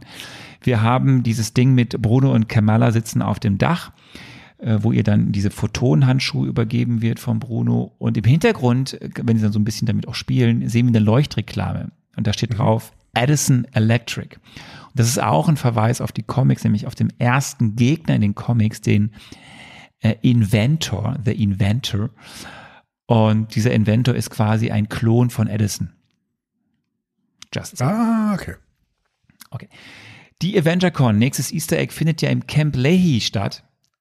Und das ist der, wie wir aus äh, den Avengers-Filmen, vor allem aus Endgame kennen, ist es ja der Geburtsort von Cap und Hydra. Ah, wo unten drin auch dieser Supercomputer irgendwann war, ne? Dieser äh, Solar. Nein? Ja, also auf jeden Fall, das ist, genau, da ist, ähm, da findet diese, diese AvengerCon statt, wo du sagst, es ist nicht eine wirkliche AvengerCon, dann sind da ganz viele Easter Eggs auf der AvengerCon.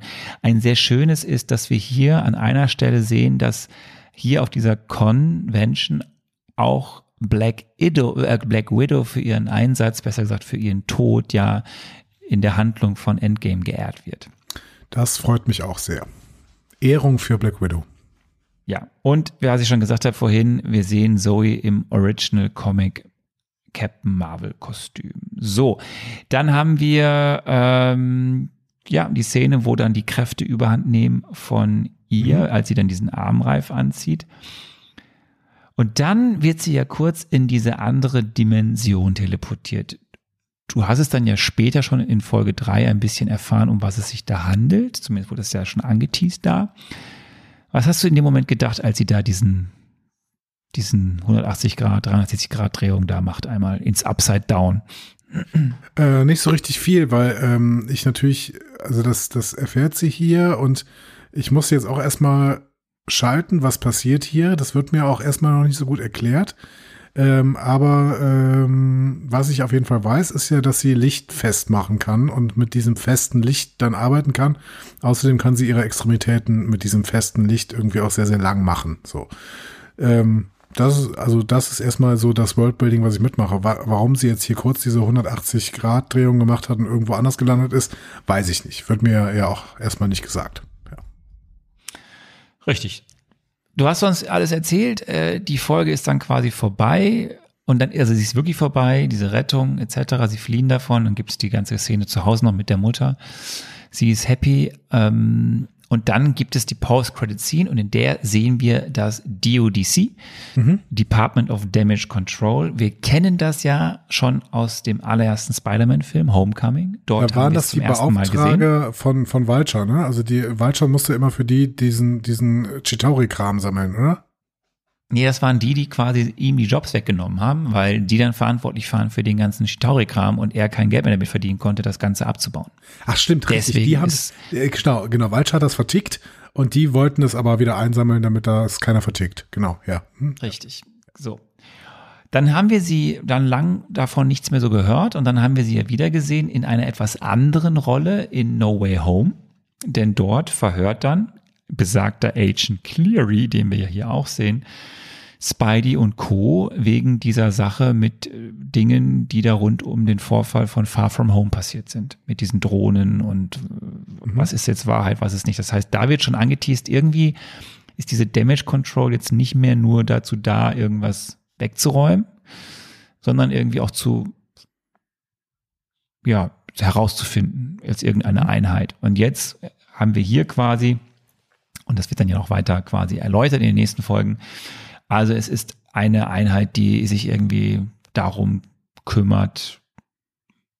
Da gibt's neue Superheldinnen und da müssen wir mal irgendwie hinterher. Äh, und die also so ein bisschen was wie, so. wie äh, Shield irgendwie früher war, oder? Shield war aber netter. Jetzt wissen wir ja noch nicht Zumindest so Nick Fury bei Shield war netter. Ja, ich finde, ich ja. finde so, wir wissen noch nicht so richtig, also zumindest Stand jetzt weiß ich noch nicht, ob die böse sind. So. Wir werden sehen. Äh, vielleicht schon in der nächsten Folge. Kommen wir zur nächsten Folge. Oder besser, wie war denn deine, äh, deine, deine Lust auf Folge 2 nach Folge 1? Ich habe sofort danach geguckt. Also ich hatte, äh, fand es schon nicht schlecht. Hab weitergeguckt einfach. Ja. Dann kommen wir zu Crushed, Volltreffer auf Deutsch, Folge 2. Das, äh, diese Folge wurde inszeniert von Mira Menon und das Buch äh, schrieb Kate Gridman. Die hatte zuvor noch keine Writing Credits. Der Maincast wird unter anderem erweitert von einem gewissen Rish Shah, der spielt diesen äh, britisch-pakistanischen Austauschschüler Cameron. Er ist ein englischer Schauspieler. Laut Verity war er auf der Brits to Watch List in 2021. Ich fände es sehr lustig, dass es eine Brits to Watch List gibt. Zu sehen war er unter anderem im Oscar-Kurzfilm So Long Goodbye und in einem Netflix-Film aus einer Reihe, die ich irgendwie auch kenne, zumindest den ersten Film, mit dem, aber hier dieser, der, dritte Teil, To All the Boys, Always and Forever. Mhm. Auch so eine typische Coming-of-Age-Geschichte. Wir sehen weiter, das habe ich gerade schon erwähnt, Agent Cleary, die haben wir ja auch schon gesehen in Folge 1 am Ende. Arian Moyat. Mhm. Wird er so ausgesprochen? Ich glaube schon. Ein iranisch-amerikanischer Schauspieler und Filmemacher. Äh, kennt man aus diversen Filmen, aber vor allem Serien. Zuletzt, wer die Serie Succession kennt, da ist er eine Hauptrolle. Oder aus Inventing Anna. Über die äh, Steuerbergerin. Ja, diese, diese richtig. Die, die, die Hochstapler. gefaked hat, genau. Ja. Und Alicia Reiner, mhm. äh, Agent Deaver, die andere da von dieser DODC, äh, ist eine US-Schauspielerin, äh, langjähriges Cast-Mitglied äh, einer Serie, wo auch eine gewisse Kate Mulgrew lange mitgespielt hat, nämlich Kate Orange is the New Black. Genau. Äh, Mulgrew. Und, ich, ich kenne äh, sie aber ähm, äh, aus äh, Better Things und äh, da spielt sie die Freundin ähm, unserer Hauptdarstellerin und Better Things solltet ihr euch unbedingt mal angucken, weil es ist äh, wirklich äh, großartig. Pamela Adlon. Gut. und Louis C.K., das darf man nicht so laut sagen, aber Pamela Adlon hat die Serie zusammen mit Louis C.K. geschrieben und ähm, die ist wirklich toll. Guckt sie euch an. Ja, lieber Andi, was passiert denn in Folge 2? Du, lieber Arne, das kann ich dir doch ohne Probleme sagen, äh, denn ich habe es ja vorbereitet. Kamala kommt, wie gesagt, selbstbewusst in die Schule, sagt ihrem Lehrer da endlich, dass ihr Name eigentlich Kamala ist und nicht Camilia. Äh, und das Gefühl wird unterbrochen, als sie einem neuen Schüler begegnet, nämlich Kamran. Sie ist hin und weg.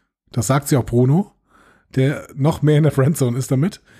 Äh, und die beiden bemerken auch, dass Zoe Simmer den Vorfall auf der Avengers Con genutzt hat, um TikTok-Follower zu bekommen. Simmer nennt die Kopie von Captain Marvel Nightlight, äh, kündigt außerdem an, eine Party zu veranstalten, um die Fragilität des Lebens zu feiern. Also mehr Drama geht auch nicht. Ähm, Kamala und Bruno gehen hinter die Bühne des Auditoriums und Khan, äh, also Kamala, versucht mit ihrem Armband eine Faust zu machen, testet dann ihre Kräfte, übt damit. Ähm, Bruno entdeckt dabei, dass die Kraft tatsächlich von ihr selbst und nicht vom Armband kommt. Ähm, Sie versuchen dann noch die Symbole auf dem Armband zu entschlüsseln und kommen zu dem Schluss, dass es entweder auf Arabisch oder Urdu sein könnte. Okay. Später äh, rennen Kamala und Nakia äh, die Straße entlang zur islamischen Moschee von Jersey City und machen sich bereit, obwohl sie zu spät dran sind. Ähm, der, ähm, der weiß gar nicht, was, welche Rolle Abdullah hat. Auf jeden Fall führt er die Predigt durch und die beiden Mädels sprechen die ganze Zeit darüber und werden dann auch zurechtgewiesen. Sie sprechen vor allen Dingen darüber, wie vernachlässigt die Frauenseite der Moschee ist. Ähm, und nach der Predigt findet Nakia dann sogar heraus, dass ihre Schuhe gestohlen worden sind. Und das war das 22. Mal, dass ihre Schuhe gestohlen worden sind oder Frauenschuhe gestohlen wurden. Deswegen beschließt Nakia jetzt für den Moscheevorstand zu kandidieren, um irgendwas zu verändern. So, Kamalas Mutter lässt sie überraschenderweise zur Party von Zoe Simmer gehen. Auf der Party sehen sie dann einen Jungen, der kurz davor steht, vor einem gefährlich hohen Vorsprung zu springen. Und das ist auch Kamran aus der Schule von heute Morgen. Äh, plötzlich taucht die Polizei auf und sie fliehen in, einem, in seinem Auto. Ähm, Bruno ist natürlich eifersüchtig und enthüllt dann auch, dass Kamala ihre Fahrprüfung nicht bestanden hat. Äh, das bringt allerdings äh, Kamala und Kamran dann noch ein bisschen näher zusammen, weil, weil äh, Kamran dann sagt, ja, dann kannst du ja mit mir üben. So. Ähm, und Kamran bittet dann auch um Kamalas Nummer, äh, kurz bevor sie beim Circle Q, also bei diesem Kiosk, abgegeben werden. Als sie nach Hause zurückkehrt, tanzt sie dann erstmal im Haus rum. Ne? Man äh, merkt, sie ist ganz doll verknallt. Dann bekommt sie auch noch eine Nachricht von Kamran, in der er fragt, ob sie von ihm Fahrstunden nehmen möchte. Und am nächsten Tag bemerkt sie in der Schule, dass etwas nicht stimmt und sieht, dass ihre Nase sich lila färbt. So, ho, ho, ho. Ähm, also ungefähr so wie diese Lichtkonstruktion, die sie halt grundsätzlich äh, mit den Händen normalerweise machen kann. Bruno äh, wird ins Büro von Gabe Wilson äh, Jr. gerufen. Der Beratungslehrer erzählt ihm begeistert, dass er in der Caltech aufgenommen worden ist. Bruno aber sagt, ja, äh, also weiß ich jetzt nicht. Ne? Ähm, müssen wir mal gucken. Danach trifft er sich mit Kamala, um wieder mit dem Training zu beginnen, aber sie sagt ihm, nee, ich habe ein Date mit Kamran.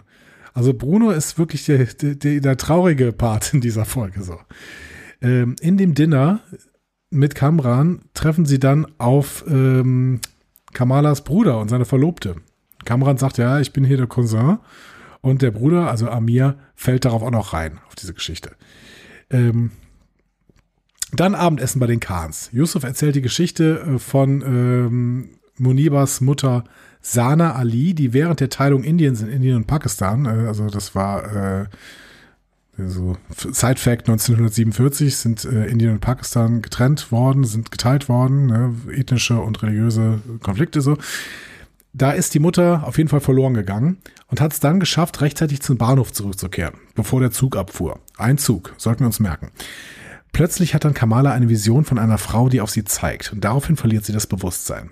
Dann geht sie allein in ihr Zimmer und ruft Zana an, die ihr sagt, dass das Armband von ihrer Mutter Aisha stammt, die während der Teilung auch verschwunden ist. Plötzlich versucht Yusuf, ihre Tür zu öffnen, aber sie schließt sie dann mit ihren Kräften. So, am nächsten Tag geht die Familie zum ähm, Fastenbrechen, ne, Eid Mubarak. Äh, Nakia bittet Khan und Bruno, Flugblätter zu verteilen, auf denen sie für den Vorstand kandidiert. Ähm, Zoe Simmer wird währenddessen von der Damage Control ähm, verhört und äh, von Agent Cleary getäuscht, weil der äh, quasi das Ego gegen sie verwendet. Simmer verrät ihm dann, dass Nightlight aus dem Nahen Osten stammt. Cleary befiehlt äh, Sadie Deaver, jeden Tempel, jedes Gemeindezentrum und halt auch jede Moschee zu durchsuchen. Während des Fastenbrechens geht der kleine Junge Hamid auf den Turm des Gemeindezentrums und macht da so ähm, Bilder für Snapchat oder was auch immer ähm, aus dem Turm heraus und stürzt dann ab, hängt sich nur noch an so einem Vorhang fest. Kamala springt in ihre Captain Marvel Uniform, setzt ihre Kräfte ein, um äh, irgendwie diesen Hamid zu retten, schafft es auch fast, aber ähm, dann hat sie plötzlich wieder ähm, eine Vision, die dazu führt, dass sie die Kontrolle verliert. Hamid beginnt zu fallen, sie fängt ihn dann noch so mit so einer Lichtkonstruktion unter seinen Füßen auf und er rutscht dann langsam zu Boden. Aber ähm, so richtig als Heldin geht sie auch nicht aus dieser äh, Story hervor. Und dann kommt auch noch Damage Control. Das heißt, Kamala ähm, geht in eine Gasse, wird dann von Stark Kampfdrohnen äh, aufgespürt und äh, muss diese dann irgendwie so ein bisschen ausschalten und muss dann über die Damage Control Agenten drüber springen mit ihren Lichtplattformen. Ähm, Glücklicherweise taucht dann Kamran auf und äh, sie kann in sein Auto steigen. Aber da sitzt noch jemand, nämlich Kamrans Mutter. Und die wird er jetzt kennenlernen. Also wird sie jetzt kennenlernen. Uhuhuhu. Die wir ja vorher schon in der Vision gesehen haben. Genau. Uhuhu. Seltsam. Es geht los mit der beseelten, von sich selbst beseelten Kamala Khan und ähm, Namensfindungsstörung. Bruno, wie sie eben durch die Schule tänzeln, du hast es gesagt, äh, es werden jetzt diese Kräfte getestet, es wird geguckt, was, was geht, was geht nicht. Wichtig ist, du hast es auch so eben angedeutet, es ist ja sehr spannend, äh, weil es auch ein Bruch ist zu den Comics, aber eben, weil das ja auch was heißt, und das werden wir dann ja vor allem vielleicht in den letzten drei Folgen sehen, was das so alles bedeutet, und das ist ja interessant für die Mythologie dahinter. Die Kräfte kommen also aus ihr selbst. Sie werden quasi nur aktiviert durch diesen Armreif. Mhm. Das ist natürlich sehr spannend und das ist, äh, ich kann es schon mal teasern, auch eine spannende Geschichte, was das alles bedeutet. Das Ganze mal im Hinterkopf behalten. Die schöne Sache an sich ist ja, was wir dann so sehen, ne, wie sie damit umgeht, wie sie versucht damit klarzukommen. Dann auch diese schönen Szenen auf dem Dach, das hat mich auch wieder sehr stark an Spider-Man erinnert, äh, wie er dann, egal ob es Tobey Maguire ist oder die neueren Spider-Mans, äh, wie er dann versucht, wie sie versucht, mit ihren Kräften klarzukommen, ja auch mit der Hilfe von Bruno, ähm, mit den, auch gerade diesen Lichtplatten da irgendwie umzugehen. Spannend am Anfang, wenn sie durch diese Schule tänzeln, Mhm. Gibt es an der Szene, wo sie, da gibt es so eine Szene, da gehen äh, Bruno und Kamala durch den Schulgang und dann laufen sie durch so eine Doppeltür. Also Bruno rechts und Kamala links oder umgekehrt. Mhm. Und in der Mitte ist so eine Wand und an der Wand hängt ein Poster. Und auf dem Poster ist mal wieder ein QR-Code. Okay. Und der führt wohin? Das heißt, wenn ihr da, wenn ihr da stoppt, kriegt ihr einen Freicomic von Miss Marvel. Ach, schön. Guck mal. Könnt ihr euch jetzt alle noch äh, runterziehen, ja. Richtig. Könnt ihr alles runterziehen, könnt ihr dann lesen, habt ihr Spaß. Ich kann dir eh nur empfehlen, die Comics Miss Marvel. Jo, und dann hast du es gesagt, es beginnt dann ja auch recht bald die Dreiecksbeziehung, das typische Coming-of-Age-Drama. Du hast den Best Buddy Forever, der irgendwie auch, mit dem man irgendwie auch irgendwie mehr machen könnte, und du hast auf einmal eine neue Person, die auftritt, und das ist in diesem Fall Kamran, Mr. McDreamy, der Austauschschüler, der sich natürlich auf, auf Anhieb total krass für Kamala interessiert, der nur auf sie abfährt, nur Augen für sie hat, entweder nachdem er irgendwie einen Megasprung ins kalte Nass gemacht hat auf der Party von Zoe oder sie sofort äh, umgarnt, mit ihr nicht da irgendwie so ein bisschen Auto zu fahren etc. pp. Ab wann wurde es, ab wann hast du gewusst, das ist, da ist mehr dahinter als nur äh, nice, nice Eyes vor äh, Kamala? Ab dem Moment, wo er es revealed hat. ich habe es nicht so gecheckt. Also vorher? Nee. Okay. Okay, gut. Äh, ist ja auch okay. Also ist ja auch, so, so funktionieren ja diese Serien auch und ist ganz nice. Auch wie dann eben damit gespielt wird, dass äh, Bruno, Schrägstrich, Brian vollends genervt ist von allen. Nakia verfällt ihm ja quasi auch, diesem Charme von, von Cameron. Ja, und dann hast du es gesagt, dieser sehr, sehr coole äh, Be My Baby Dance durch die Wohnung, wo die Eltern mhm. auch nur gucken, so, what the hell is going on? Let's talk about Nakia. Die ist toll. Ich mag die sehr, sehr gerne. Die ist toll, ne? Die ist, eigentlich ist die, die zweite Heldin dieser Serie. Ich finde die mega. Ja, ich, ich mag die, ich mag die Darstellerin auch, aber ich mag auch, wie sie hier in dieser doch relativ männerdominierten ähm, äh, muslimischen Gemeinde ähm, dann irgendwie quasi alle durcheinander wirbelt und es ist, finde ich, auch total liebevoll gezeichnet, wie sich die alten äh, Männer dann auch durcheinanderwirbeln lassen von ihr. Also irgendwie, sie bringt dann ja total viel neuen Schwung rein in diese Gemeinde irgendwie, auch äh, noch in der Folge danach oder sowas. Aber die Männer lassen das auch mit sich machen, weil sie schon merken, okay, ja, gut, das ist jetzt auch eine neue Zeit und dann ist es halt jetzt die Nakia, die hier die Rolle übernimmt. Und das hat mir total gut gefallen irgendwie. Ja. Ja, es ist sehr, sehr schön gezeichnet und die Art, wie sie das spielt, wie sie geschrieben ist, ja auch eben so als so eine, so eine andere Art von Heldin wiederum für Kamala selbst, als natürlich beste Freundin, aber auch ein bisschen als Vorbild.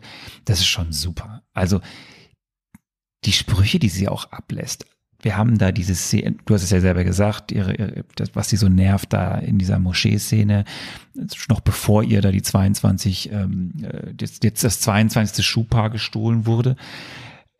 In der Schule, dieser, dieser Satz, der ihr rausrutscht, oder nicht rausrutscht, den sie so vor sich hin brabbelt, während bei ähm, Kamala die Nase glüht, wochenlang antikes Rom und antikes Griechenland, aber nur sechs Minuten antikes Persien und Byzanz. Die Unterdrücker schreiben die Geschichte. So sieht's nämlich aus. Ja? So. Mega. Stimmt schon. Oder ihr, äh, ja. Und du hast es dann gesagt. Dann sind noch so weitere Sachen, auch in der, der, die Szene eben, wenn sie dann auf der Schultoilette sind, wo sie eben wieder noch erklärt, warum sie das Hijab, äh, Hijab trägt, äh, als Zeichen zu setzen. Und dann eben dieser extrem kluge Move, wie sie Onkel Yusuf rumkriegt, dann für sie zu wählen und nicht für, für seinen Best Buddy, der da auch kandidiert. Das macht schon großen Spaß, äh, Nakia. Da würde ich mir fast schon, hätte ich mir fast schon gewünscht, so bitte Spin-off-Serie nur über Nakia. Das wäre auch sehr, sehr sympathisch. Ähm, ich habe mich bei dieser Schultoilettenszene gefragt, ob das irgendwie auch, also war das auch so ein horny Ding irgendwie, was, was da dargestellt werden sollte?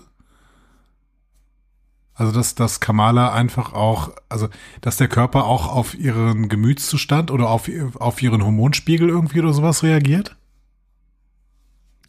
Kann sein.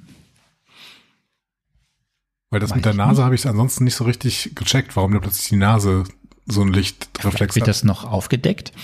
Ah, okay. Gut, dann warten wir mal ab. Vielleicht auch nicht, weiß ich nicht, weiß ich gerade wirklich nicht. Okay. ich, kann, ich, kann, das auch nur spekulieren.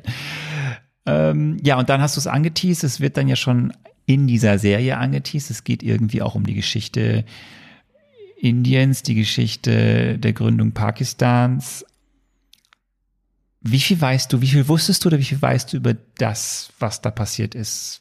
Ähm, ich weiß noch nicht so viel, aber vielleicht liegenden Konflikt. Ich würde mal vielleicht äh, vorschlagen, dass ich da für nächste Woche so ein kleines einfach Marvel History äh, vorbereite, dass wir einfach mal kurz die Geschichte von von Indien und Pakistan machen. Was hältst du davon? Ich hätte dich, ich hätte dich gefragt, ob du es tust. Gut, dann schlage ich das jetzt mal vor. Ich mache ein einfach Marvel sich, History zum Indien-Pakistan-Konflikt. Es könnte sein, dass das noch wichtig wird. Ja. Ähm, vielleicht spielst du jetzt, bevor wir dann auf das Ende der Folge kommen, und ich dann auch ein paar, oder ich könnte jetzt erst noch so ein paar Easter Eggs so raushauen. Ähm, Nakia erwähnt einmal so in, dem, in der Schule, nachdem da irgendwie Zoe ja sehr ausgiebig nochmal über ihre Rettung erzählt, dann erzählt Nakia diesen Satz, wie haben wir jetzt auch eine Budget Captain Marvel, also irgendwie so sinngemäß. Das ist übrigens ein direkter Querverweis auf das Fandom, als die Miss Marvel Comics am Anfang rausgebracht wurden, wo man nicht wusste, was soll das jetzt eigentlich. Da hieß es auch, ist das jetzt ein Budget Captain Marvel, so okay. negativ konnotiert. Mhm. Hat sich dann natürlich sehr schnell geändert. Äh, dieser ganze Subplot mit Cameron, auch diese, diese, diese, diese Beziehung quasi oder diese angedeutete, das Interesse zwischen den beiden ist komplett so aus dem Marvel Comics äh, so als, äh, als Subplot, äh, was da auch so die Beziehung angeht. Ähm, äh, an einer Stelle macht äh, Kamala eine Black Widow Pose. Hast du es mitbekommen? Wenn sie da auf diesem Dach steht, nachdem ja, ja, stimmt. Mhm. Mit, mit, der, mit der Faust am Boden, ne? Ja. Mhm. Und wenn wir jetzt, also ein bisschen als Übergang jetzt für die Frage zwei, die ich dir erzählt habe, zu den Anta die Frage gestellt habe zu den Antagonisten, am Ende bei den DODC äh, sind es Stark-Drohnen, die ja Kamala da verfolgen. Das sind ja die Drohnen, die sie konfisziert haben äh, in äh, No das Way Home. Das hatte ich äh, sogar gesagt in einer Zusammenfassung, ne? weil ich Ach so, habe ich das wohl, habe ich das wohl überhört. Dann würde ich sagen, äh, kommen wir zu der letzten Frage, die ich dir gestellt habe. Das war Frage zwei zu den Antagonistinnen in dieser Serie. Und da habe ich Folgendes gesagt.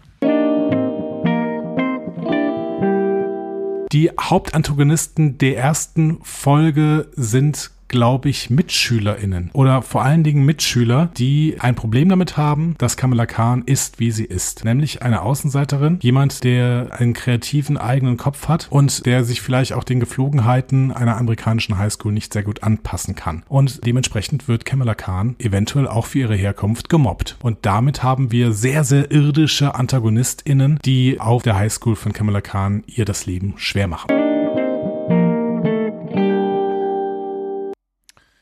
Ja, ähm, das wirkte am Anfang so. War es ist aber, aber falsch. Ist aber falsch. Ähm, ich weiß nicht, ob du mich spoilerst irgendwie, weil ich habe irgendwie das Gefühl, dass Disaster of Damage, äh, Disaster, genau, äh, Department of Damage Control ist äh, in den Folgen, die ich jetzt bis jetzt gesehen habe, nicht die, sind nicht die Bösewichter. Die treten ein bisschen plump auf, aber ähm, die eigentlichen Bösewichter sind ja die Jin und äh, die äh, das Department of Damage Control, die äh, steigen ja, die die ähm, treten ja irgendwie eher ein. So, also die die retten doch das, den Tag in Folge 3. Also ich kann jetzt gar nicht so sagen, ob das hatte ich nee, also ich spoiler dich nicht das, mhm. weil ich hatte das wirklich auch vor, ohne dich irgendwie auf irgendwas zu spoilern. Und das kann ich auch so sagen, es ist kein Spoiler.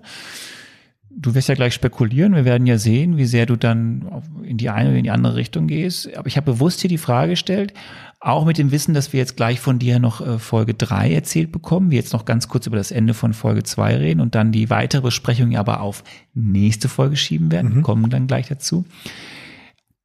Aber wir sehen ja jetzt quasi das Ende, du hast es gerade beschrieben, wir haben die, im Endeffekt das, nach dem nochmal Heldenmoment, der schon ein bisschen schief geht, weil sie nun mal diesen, diese Vision nochmal hat und dann ja der Junge äh, fällt und glücklich dann noch durch ihre Hilfe zwar sanft, trotzdem irgendwann im Knöchel landet und das erschrickt sie ja sehr. Und dann hat sie aber gar nicht so die Trauer, sich da irgendwie zurückzuziehen, denn dann kommen diese blöden Drohnen mhm. und eben die DODC, die hier ja sinnbildlich Jagd auf sie macht. Und wir sehen ja vorher auch in dieser Folge, wie mit interessanten Mitteln, jetzt nicht besonders sympathisch, äh, Cleary und vor allem Deaver versuchen aus Zoe Zimmer irgendwelche Informationen rauszuquetschen. Und da werden sie, also sie werden jetzt ja das ist erstmal offen, aber sie werden jetzt auch nicht als Sympathiebolzen dargestellt, was so die DODC ausmacht. Das wurden sie ja auch in äh, No Way Home nicht. Und ich jetzt habe das die, der deswegen die Frage jetzt schon abspielen lassen. Du wirst jetzt gleich ja die die Folge drei erzählen. Ähm, aber wir sehen in dieser Folge, am Ende dieser Folge, war es ja erstmal so, okay, auf der einen Seite haben wir hier die DODC, die im Endeffekt eine gewisse Art von Jagd, hör mal, mit Drohnen, mit schweren Waffen mhm. auf äh, Kamala Khan macht. Du weißt nicht, warum sie es machen, aber sie machen es erstmal und so freundlich sind sie nicht. Und auf der anderen Seite hast du dann eben ganz am Schluss das Ende dieser Folge, wie halt zufälligerweise, rein zufällig, Cameron vorfährt, ihr bei der Flucht hilft vor ja. diesen DODC-Leuten und dann sitzt da eben die Mutter, die sie vorher in einer Vision gesehen hat, weswegen sie ja quasi den Jungen hat fallen lassen oder nicht aufgepasst hat, dass er gefallen ist. Und dann ist die Folge aus und ich würde sagen, äh, du erzählst jetzt mal, was in der Folge Bestimmung passiert, in Folge 3, die inszeniert wurde von der im Endeffekt vierten Regisseurin im Bunde von Shamin Obey Chinoy und geschrieben wurde von drei Personen, nämlich Sabir Pizzada, AC Bradley und Matthew Chaussee. Ja. Äh, alles Namen, die wir aus dem MCU-Kosmos schon kennen. Ja. Die Folge heißt auf Englisch Destined. So. Äh, und sie beginnt im Jahr 1942. Da sehen wir Naima, Aisha, Faria und Salim. Die finden ein Armband in einem Tempel im britischen Indien. Ähm, sind aus einer anderen Dimension und wollen es verwenden, um zurückzukehren. Aisha erinnert sie daran, dass sie zwei finden müssen. Aber äh, sie legt es dann an und spürt die Kraft durch sich hindurchfließen. Und weil sie die britische Armee darüber hören, müssen sich dann trennen. Aisha geht mit dem Armband weg. So, dann springen wir in die Gegenwart. Da sehen wir noch immer Naima und die anderen Menschen aus den 40ern, äh, die, ähm, und die äh, treffen quasi auf Kamala Khan. Ähm, so, ich bin jetzt gerade ein bisschen durcheinander. So. Also, genau. Äh, Kamala und Naima trennen sich von der Gruppe und ähm, Kamala bedankt sich dann bei Naima. Naima erklärt, dass sie aus der Noah-Dimension stammen und als Clandestines oder Gin bekannt sind. So. Äh, diese Namen wurden jedoch ihnen. Nicht das Getränk. Nein, Gin. genau, nicht das Getränk. Das wird noch mehrfach deutlich gemacht. Die Namen wurden ihnen äh, aber nicht gegeben äh, und entsprechen nicht ihrer wahren Art, über die wir dann vielleicht noch irgendwann etwas erfahren müssen. Whatever. Am nächsten Morgen spricht auf jeden Fall Kamala mit Bruno und bittet um seine Hilfe. In der Zwischenzeit trifft sich Sadie Diva mit äh, dem ähm, Gemeindeleiter Abdullah und sagt ihm, dass sie das Gebiet durchsuchen müssen. Nakia unterbricht sie und sagt, dass sie einen Durchsuchungsbefehl brauchen, weil sie hat ja genug Law and Order geguckt. Und äh, dann schmeißen sie sie raus und Abdullah schickt noch hinterher, übrigens beim nächsten Mal Schuhe ausziehen. Also sehr, sehr schöne, äh, sehr, sehr schön weggeschickt. Kamala sieht sich ihr TikTok-Video an, als Nakia in ihr Zimmer kommt und auf ihr Bett fällt. Sie beschwert sich darüber, dass äh, die Damage Control reingestürmt ist. Ähm, und dann wechselt sie aber das Thema und verkündet, dass sie die Wahl zum Gemeindevorstand gewonnen hat. Und Kamala umarmt sie auch als Gratulation. Dann sind sie später auf Amirs Hochzeitsfeier. Äh, da sagt ihre Mutter zu Kamala, dass Bruno ihr eine Schachtel dagelassen hat und in der Schachtel ist eine Domino-Maske für Superhelden. Bruno ist so sweet, der wird ihr noch das gesamte Kostüm schenken mit der Zeit. Yusuf trifft sich mit Bruno im Circle Q, ähm, also Papa Khan. Ne? Bruno sieht sich da Zeitschriften und Bücher an und ähm, fragt Yusuf auch nach den Djinn. Yusuf liest dann eines dieser Bücher, beziehungsweise so ein paar Zettel, und sagt Bruno scherzhaft, dass er das schon eine Weile nicht mehr gehört hat. Also Yusuf kann ja Urdu äh, lesen und Bruno kann das nicht. Liest ihm das dann mit diesen Djinn da alles vor und ähm, dann macht er ein paar Scherze drüber. Wobei ich so ein bisschen das Gefühl hatte, dass Yusuf vielleicht ein bisschen mehr weiß, aber das werden wir noch irgendwann erfahren. Später ähm, erzählt Bruno Kamala, dass es schlecht enden könnte, wenn sie den Jin hilft, nach Hause zu kommen. Er sagt ihr dann auch, dass er bei der Caltech angenommen worden ist, aber nicht gehen wird, wenn sie noch seine Hilfe braucht. Äh, außerdem äh, sagt er, dass sie auf ihren Plan warten müssen. Und Kamala sagt so, ja, aber Carol Danvers hat auch nicht gewartet, die hat einfach gehandelt, ohne einen großen Plan zu machen. Und Bruno sagt, ja, dann ist Carol Danvers auf jeden Fall leichtsinnig. So. Ähm, Okay, Kamala schickt jetzt erstmal Kamran eine Nachricht und sagt ihm, dass sie helfen will, aber das schon gefährlich werden könnte. Und Kamran antwortet dann erstmal so, jetzt konzentriere dich erstmal auf die Hochzeit deines Bruders. Auf der Hochzeit hält dann Papa Khan eine bewegende Rede darüber, wie mutig Amir ist. Und dann werden die beiden auch getraut. Sehr, sehr romantisch. In der Zwischenzeit sagt Kamran Naima, dass es gefährlich sein könnte, wenn äh, Kamala ihnen hilft. Und äh, Naima antwortet, ja, na, na klar, so. Dann fühlt sich Kamran auch so ein bisschen betrogen von Naima und fragt, ob sie wusste, was los ist, als sie Kam Kamala fragte. Und Naima sagte, ja gut, äh, ich frage jetzt auch nicht mehr. So. Auf der Afterparty kommt plötzlich dann Kamran an und fordert Kamala gewaltsam zum Reden auf. Er sagt ihr, dass sie nicht sicher ist und dass sie raus müssen, bevor sie getötet werden. Deswegen äh, löst Kamala den Feueralarm aus und dann kommt Naima rein. Und es wickelt sich ein riesiger Kampf durch das gesamte Gebäude.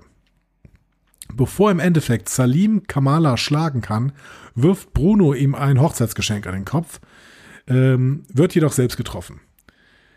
Kamala schlägt Salim dann mit so einem Faustkonstrukt von ihm mit ihren Kräften. Kamran hilft Kamala, als sie den verletzten Bruno rausbringen möchte.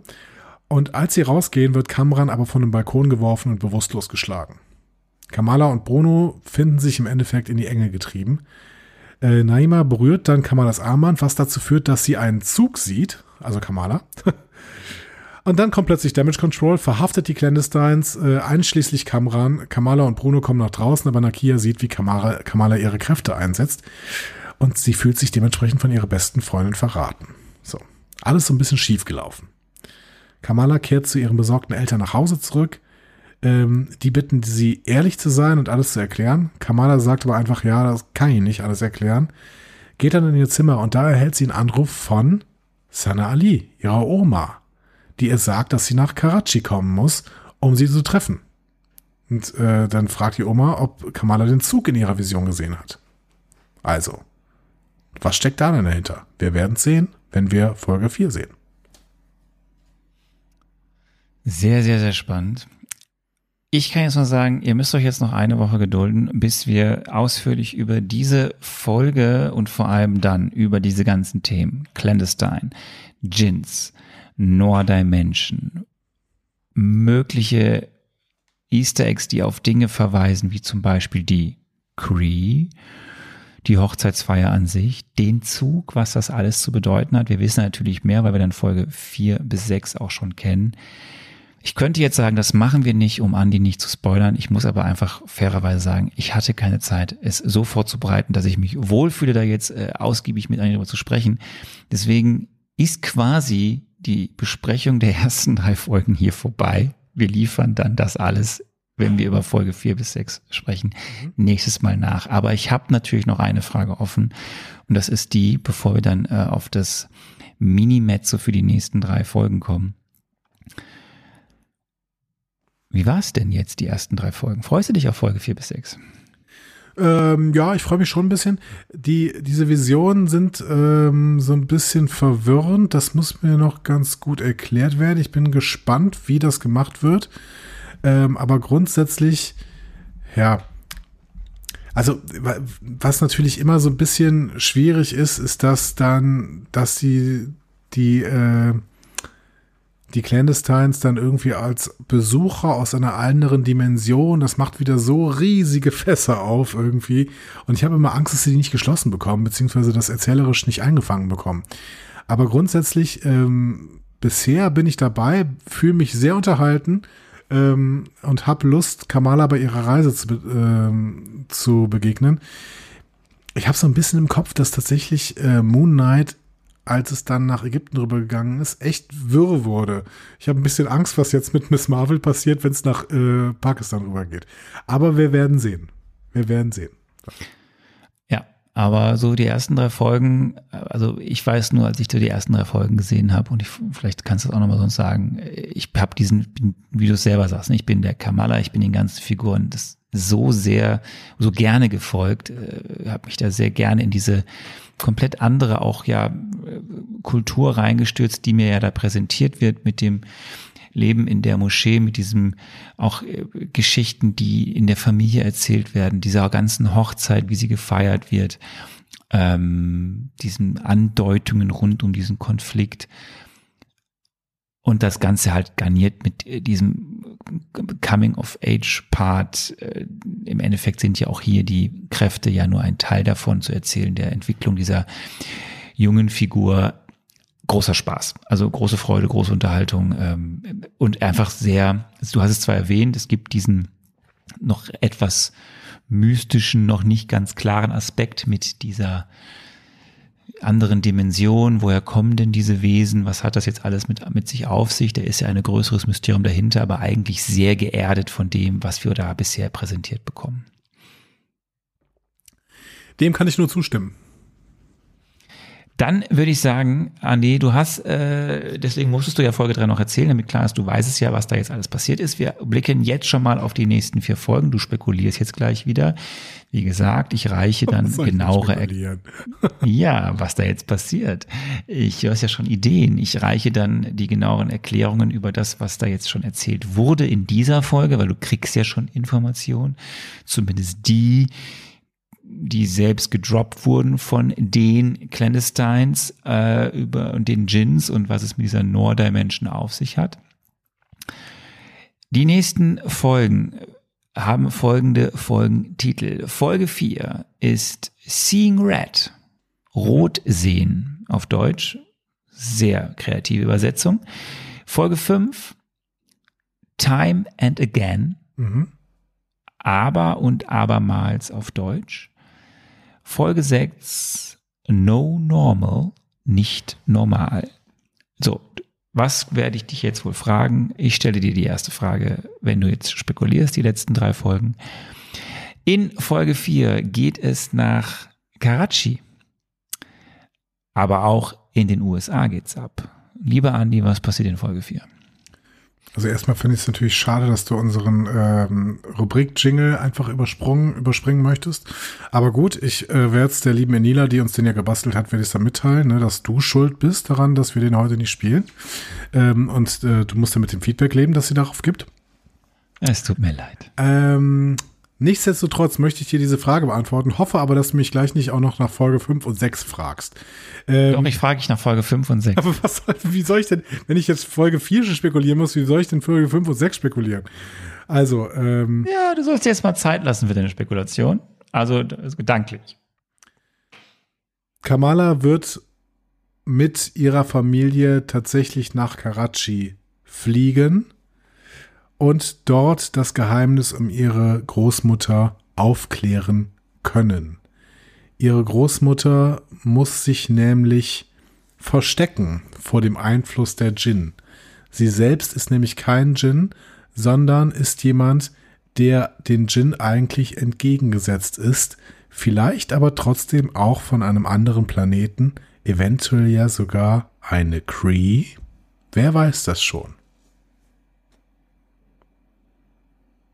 Okay, die USA hast du jetzt mal rausgelassen. Kein Problem. Ich habe ja nur den Hinweis gegeben. Nein, du bist jetzt ist ich, vorbei. Nein, ich, ich verstehe diesen vorbei. Hinweis schon, aber was ich kann doch jetzt nicht hier rumspekulieren, wild rumspekulieren, was denn da wohl passieren kann. Ich habe keine Ahnung, was da passieren kann.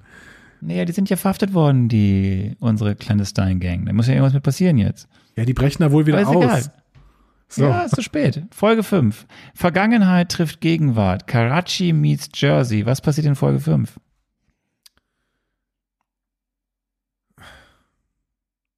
So gute Tipps, so gute Tipps. Ja, die Jin treffen auf Kamala, weil Vergangenheit trifft Gegenwart. Und Kamala ist nämlich wieder da aus Karachi zurück und die Jin sind ja immer noch in Jersey. Das heißt, Karachi meets Jersey. Gibt also einen zweiten großen ja. Kampf zwischen äh, den Jin und Kamala. Ist das jetzt Arbeitsverweigerung oder es ist Arbeitsverweigerung. Was ich kann, ich kann nicht weiter spekulieren.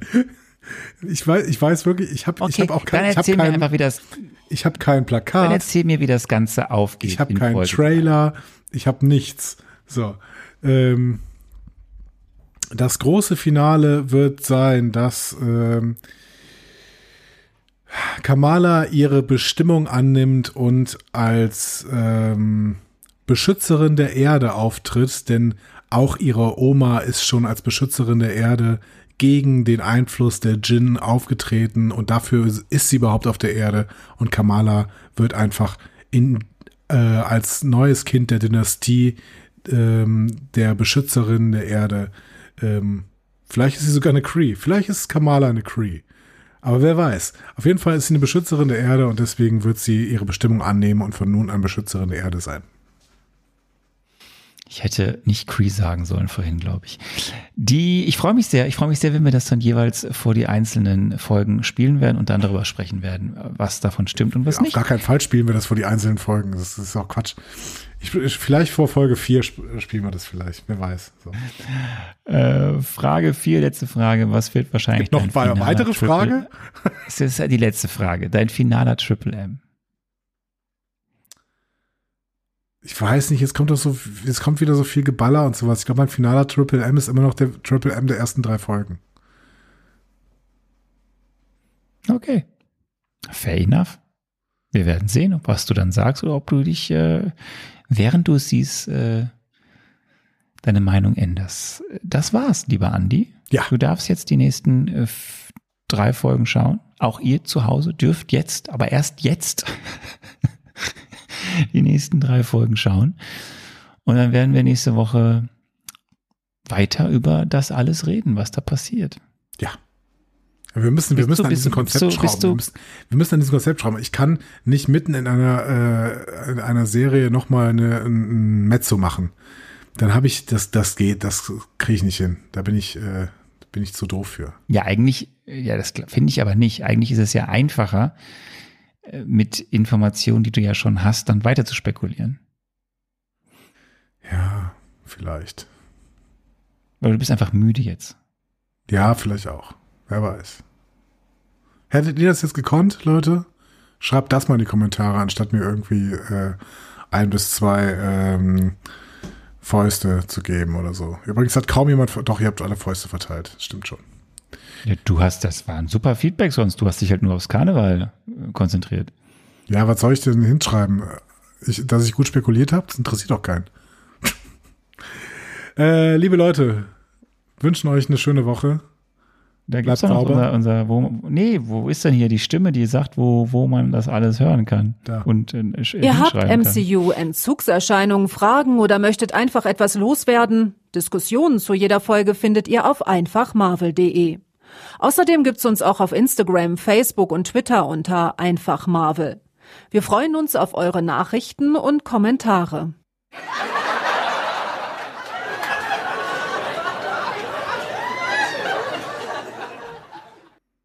Haben wir auch mal zusammen gelacht, oder? Am Ende. Du bist, du bist wirklich kaputt. Geh mal ins Bett. ich gehe jetzt ins Bett. Gute Nacht, Leute. Und äh, wir sprechen uns nächste Woche. Bis dann. Tschüss.